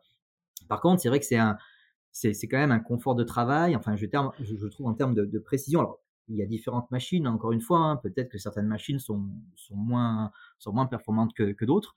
Mais en tout cas, moi, j'en suis, j'en suis très content. Très, très content. Et, et, tu, tu l'as choisi comment ta machine en fait euh, Tu, les as testées ou? Alors, je les avais testées. J'ai fait pas mal de biblio aussi sur, euh, sur euh, les, machines qui étaient, qui étaient sur le marché. Il y a des études aujourd'hui qui sont assez intéressantes avec des éléments un petit peu qui, qui, comparent la précision, on va dire, des, des, des principales machines qui sont sur le marché. Je suis allé un petit peu sur les réseaux sociaux. Alors, je, je suis pas trop trop réseaux sociaux. Mais bon, c'est toujours intéressant de, de, voir ce qui, ce qui se dit malgré tout. Donc, euh, donc je me suis fait un peu mon, mon, avis par rapport à tout ça. J'ai testé, et puis, puis après, j'ai fait mon choix. Voilà. Quoi. Ok tu l'as fait quand? Avec ton nouveau cabinet ou après? Non, je l'ai fait avec mon, nouveau, avec mon nouveau cabinet. nouveau cabinet. En fait, dès l'instant que je suis arrivé dans le nouveau cabinet, je voulais la, la, prendre tout de suite. Et puis bon, le Covid étant passé par là, bah forcément, ça m'a fait, un, ça m'a fait un peu peur parce que t'imagines, comme tu, comme je t'ai dit, 230 mètres carrés que j'ai aménagé, et puis au bout d'un mois, tu bosses plus. Tu te dis, mais dans, dans quelle galère je me suis mis? Donc j'ai attendu un peu pour. Euh, pour euh, pour l'acquérir mais mais ça me semblait indispensable parce qu'aujourd'hui euh, je me suis dit si je prends pas le, si je monte pas dans le train là, euh, je, mmh. je, serais, déplacé. Et puis surtout avec avec mon, mon activité, enfin aujourd'hui quand on fait de, de l'esthétique, des choses comme ça, enfin c'est le, numérique il est il est indispensable. Enfin voilà, on, mmh, peut, mmh. faire des choses qui sont qui sont extraordinaires. C'est marrant parce que c'est une sur, le traitement, voilà donc. Euh, quand j'en ai discuté avec euh, Frédéric, par exemple, il, il, stat, hein, je pense qu'il va, il va y arriver, euh, il commence à être bien mur, mais, il y a du mal. Hein. Il, il, est plus que mûr parce que tu vois, il faut que je l'appelle juste après notre, notre, notre euh, entretien, puisqu'il m'a laissé un message, j'ai pas eu le temps de le rappeler, Et justement, il me dit bon, euh, alors euh, on parle de l'empreinte numérique. Parce que bon, j'ai. Attendez, pour l'instant, alors je vais te dire. Parce que je pas tout de suite. Je l'ai mis sur le coup et euh, bon, il était chaud pour acheter la même la même machine que moi, donc voilà. Parce que là, là, je crois qu'il est en train de, au moment où on enregistre, il est en train de bouffer des crevettes et de manger une côte de bœuf. Il doit y avoir un match de rugby. Parce que pour être, pour tout dire, je devais le voir aujourd'hui à Veul-les-Roses et je lui ai dit, non, non, là, il y a des priorités. Parce qu'il est toujours pas venu sur mon podcast, je ne désespère pas, ça fait six mois que je le tanne. mais euh, il ouais, j'ai rien à dire. Il, ah, euh, il viendra sûrement, tu sais, pour qu'il vienne chez, chez moi, là où, où j'habite, euh, il a mis du temps, et puis une fois qu'il est venu, bon, maintenant ça lui, ça lui a plu, donc il veut, il veut revenir toutes les années. Donc... un comportement de vieux, ce mec. comportement de vieux. Il est capable de descendre avec son Provence pour aller bouffer une côte de bœuf, mais euh, il, il, il, fait chier pour venir. Euh, c'est un, mec. Enfin, ceux qui connaissent pas Frédéric Roux, c'est quelqu'un à connaître. Hein. C'est quelqu'un ah, de drôle. il est extraordinaire. Il est, il est d'une gentillesse déjà, et puis c'est un personnage qui est, qui est mm. incroyable, qui est incroyable. Un personnage, ouais. Ok, bah écoute Nicolas, c'était bien sympa. Je vais juste te poser les, les, les, les quatre questions euh, euh, que, que je, que je t'ai probablement envoyées, et j'ai un doute, mais je pense que je te les ai envoyées. euh, si tu avais quelque chose, à, euh, si tu devais changer quelque chose dans ton parcours, si tu avais envie de changer quelque, chose, quelque chose, qu'est-ce que tu changerais? Non, je changerais rien, on en a déjà un petit peu parlé. Enfin voilà, il faut, mm. il faut rien regretter Aujourd'hui, moi, je suis, je suis heureux comme euh, l'activité que j'ai. Je suis heureux dans, dans, ce que je fais avec avec les, les gens avec lesquels je, je, travaille. Enfin, surtout avec mes, mes amis à Clinical et puis et puis les relations que je peux avoir avec avec Fredo, parce que Fredo, il est juste pour, pour dire deux mots, il, est toujours à la tête de l'Académie d'antistoria des îles. Il me fait confiance. Il, il m'invite à, à, à, venir encadrer les, les TP des batailles de l'adhésion avec, avec, lui euh, et avec l'équipe. Donc aujourd'hui, je suis entouré de, de gens avec lesquels j'aime beaucoup travailler, donc euh, on changerait rien. Voilà. rien. Non, on a, on, a, on a parlé de la fac. Les, les, choses maintenant, elles sont faites. Je pense que ça devait se passer comme ça, donc je changerais rien. Voilà, c'est comme ça. Hmm. Est-ce que, tu sais que tu détiens toujours le record du meilleur collage de l'Académie des esthétiques Tu savais ça ou pas? Oui, je sais. Ouais, ouais. Et, euh, et, il le dit à chaque fois. Ouais, ouais, je sais. il dit le record, c'est Nicolas Lehmann. Alors il y a un, moment, je crois que c'était euh, tout au début, et euh, voilà, personne n'a jamais collé comme toi dans leur dans, dans, leur truc. la deuxième chose, c'est est-ce qu'il y a quelque chose qui t'a ou une personne ou quelque chose dans ta vie qui t'a qui t'a particulièrement inspiré ou qui continue à t'inspirer? Bon, on en a on en a parlé les personnes qui m'ont qui m'ont inspiré. Forcément, c'est il y a y a, y a j'en ai cité, mais les deux vraiment personnes qui m'ont inspiré, c'était Gilles Tierlet et puis Michel Degrange, voilà, qui ont été vraiment pour moi des moteurs, des, des et puis des exemples en termes de de de, de, de qualité euh, au niveau au niveau au niveau professionnel, euh, en termes de de de, de, de réflexion en termes de, de plan de traitement enfin voilà parce que c'est pas tout mmh. d'être un d'être un bon technicien ou un, ou un bon d'être bon manuellement, mais il faut, il faut, il faut savoir concevoir un plan de traitement, il faut savoir prendre la bonne décision, le, le rapport coût-bénéfice-risque, on en parle souvent. Et eh ben, c'est, Michel et, et, Gilles, euh, voilà, non seulement ce sont, et Michel, c'était, c'était des praticiens donc euh, d'exception, mais en plus, ils, ils, savaient concevoir des plans de traitement, ils ont, ils ont une réflexion, ils ont la connaissance scientifique, qui, bah, qui, m'a inspiré et qui continue à m'inspirer. Donc j'ai beaucoup, beaucoup de respect voilà, pour, euh, cette démarche qu'ils ont essayé de, m'apprendre. Ok. Euh, qu'est-ce que alors d'ailleurs tu dois faire euh, je pense que comme vous voyez des jeunes praticiens tu dois le faire souvent c'est qu'est-ce que tu donnerais comme conseil à un jeune praticien qui voilà, qui arrive dans la dans le métier, qui euh, qui euh, qui a le, potentiel et le, mental de Nicolas Lehmann en 2005 quand tu arrives à Paris et euh, voilà, qui hésite entre l'internat, qui hésite entre le cabinet, qui hésite entre un programme à l'étranger. Qu'est-ce que toi tu lui conseillerais? Bah, je pense qu'il faut s'écouter soi-même. Hein. Enfin, c'est pas toujours facile parce qu'on se laisse un peu influencer. Moi, je, je me suis un peu laissé influencer parfois et je l'ai regretté. Donc, je pense qu'il faut, il faut écouter les, les aînés parce que voilà, ils ont toujours à, nous apprendre, mais il faut écouter au, fond de soi ce qu'on a aussi un peu dans notre cœur. Hum, je pense qu'il faut aussi pour un jeune prendre beaucoup de recul avec les réseaux sociaux parce mmh. que euh, moi souvent je les vois hein, à Clinical des jeunes qui sont sortis il y a un an, il y a deux ans, ils me disent ah mais je vois ça, je vois ça, je vois ça, mais il faut bien se dire que c'est pas toujours la, la vraie vérité. Enfin moi je suis omnubilé sur les réseaux sociaux de voir que que des plans de traitement magnifiques, que des choses, voilà, on a l'impression qu'il n'y a jamais d'échec, alors que moi Mmh. j'ai des échecs, voilà. Euh, donc euh, j'ai envie de dire que les réseaux sociaux c'est bien, il y a des choses qui sont intéressantes, mais il faut prendre du recul, voilà, euh, avec ça. Après, l'expérience professionnelle à l'étranger, je pense que c'est aussi quelque chose qui peut être intéressant d'avoir une ouverture d'esprit parce qu'on n'a pas du tout parlé de, de l'une de mes passions, mais l'une de mes passions, c'est de voyager. En fait, j'adore voyager.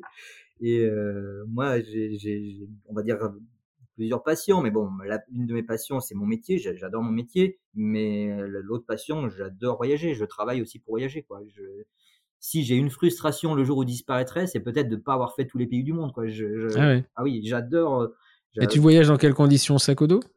Euh, Oui, c'est plutôt sac au dos. Oui. Mmh. Et, ouais, c'est combien, de voy... combien de voyages par an? Ah, j'essaye d'en faire euh, deux ou trois par an, ouais. Ah ouais, quand même. Mmh, mmh. Voilà, donc, euh... Et cette année, par exemple, c'était quoi? Alors cette année, c'était c'était plutôt gentil. C'était euh, c'était les États-Unis en fait, voilà. Mmh. Voilà, c'était l'ouest l'ouest des États-Unis. Euh, voilà, et là je suis en train de préparer probablement pour aller au Chili et puis faire le, Ah désert, ouais. le désert d'Atacama, les Galapagos et l'île de Pâques. Voilà. Mmh. Euh, Et c'est voilà. combien de temps Tu pars combien de temps dans ces cas-là? Ah là, ça sera un voyage qui va durer pratiquement un mois, quoi. Voilà, quoi. Ah ouais. Mm, mm. Et tu pars en groupe ou tout seul? Ah non, tout seul. Tout seul. Solitaire. C'est Lucky Luke. Donc là, c'est deux voyages cette année. Ouais, ouais, là, je, je suis là-dessus. J'ai peut-être envie de partir à Madagascar également. Voilà. D'accord. projet peut-être de Madagascar.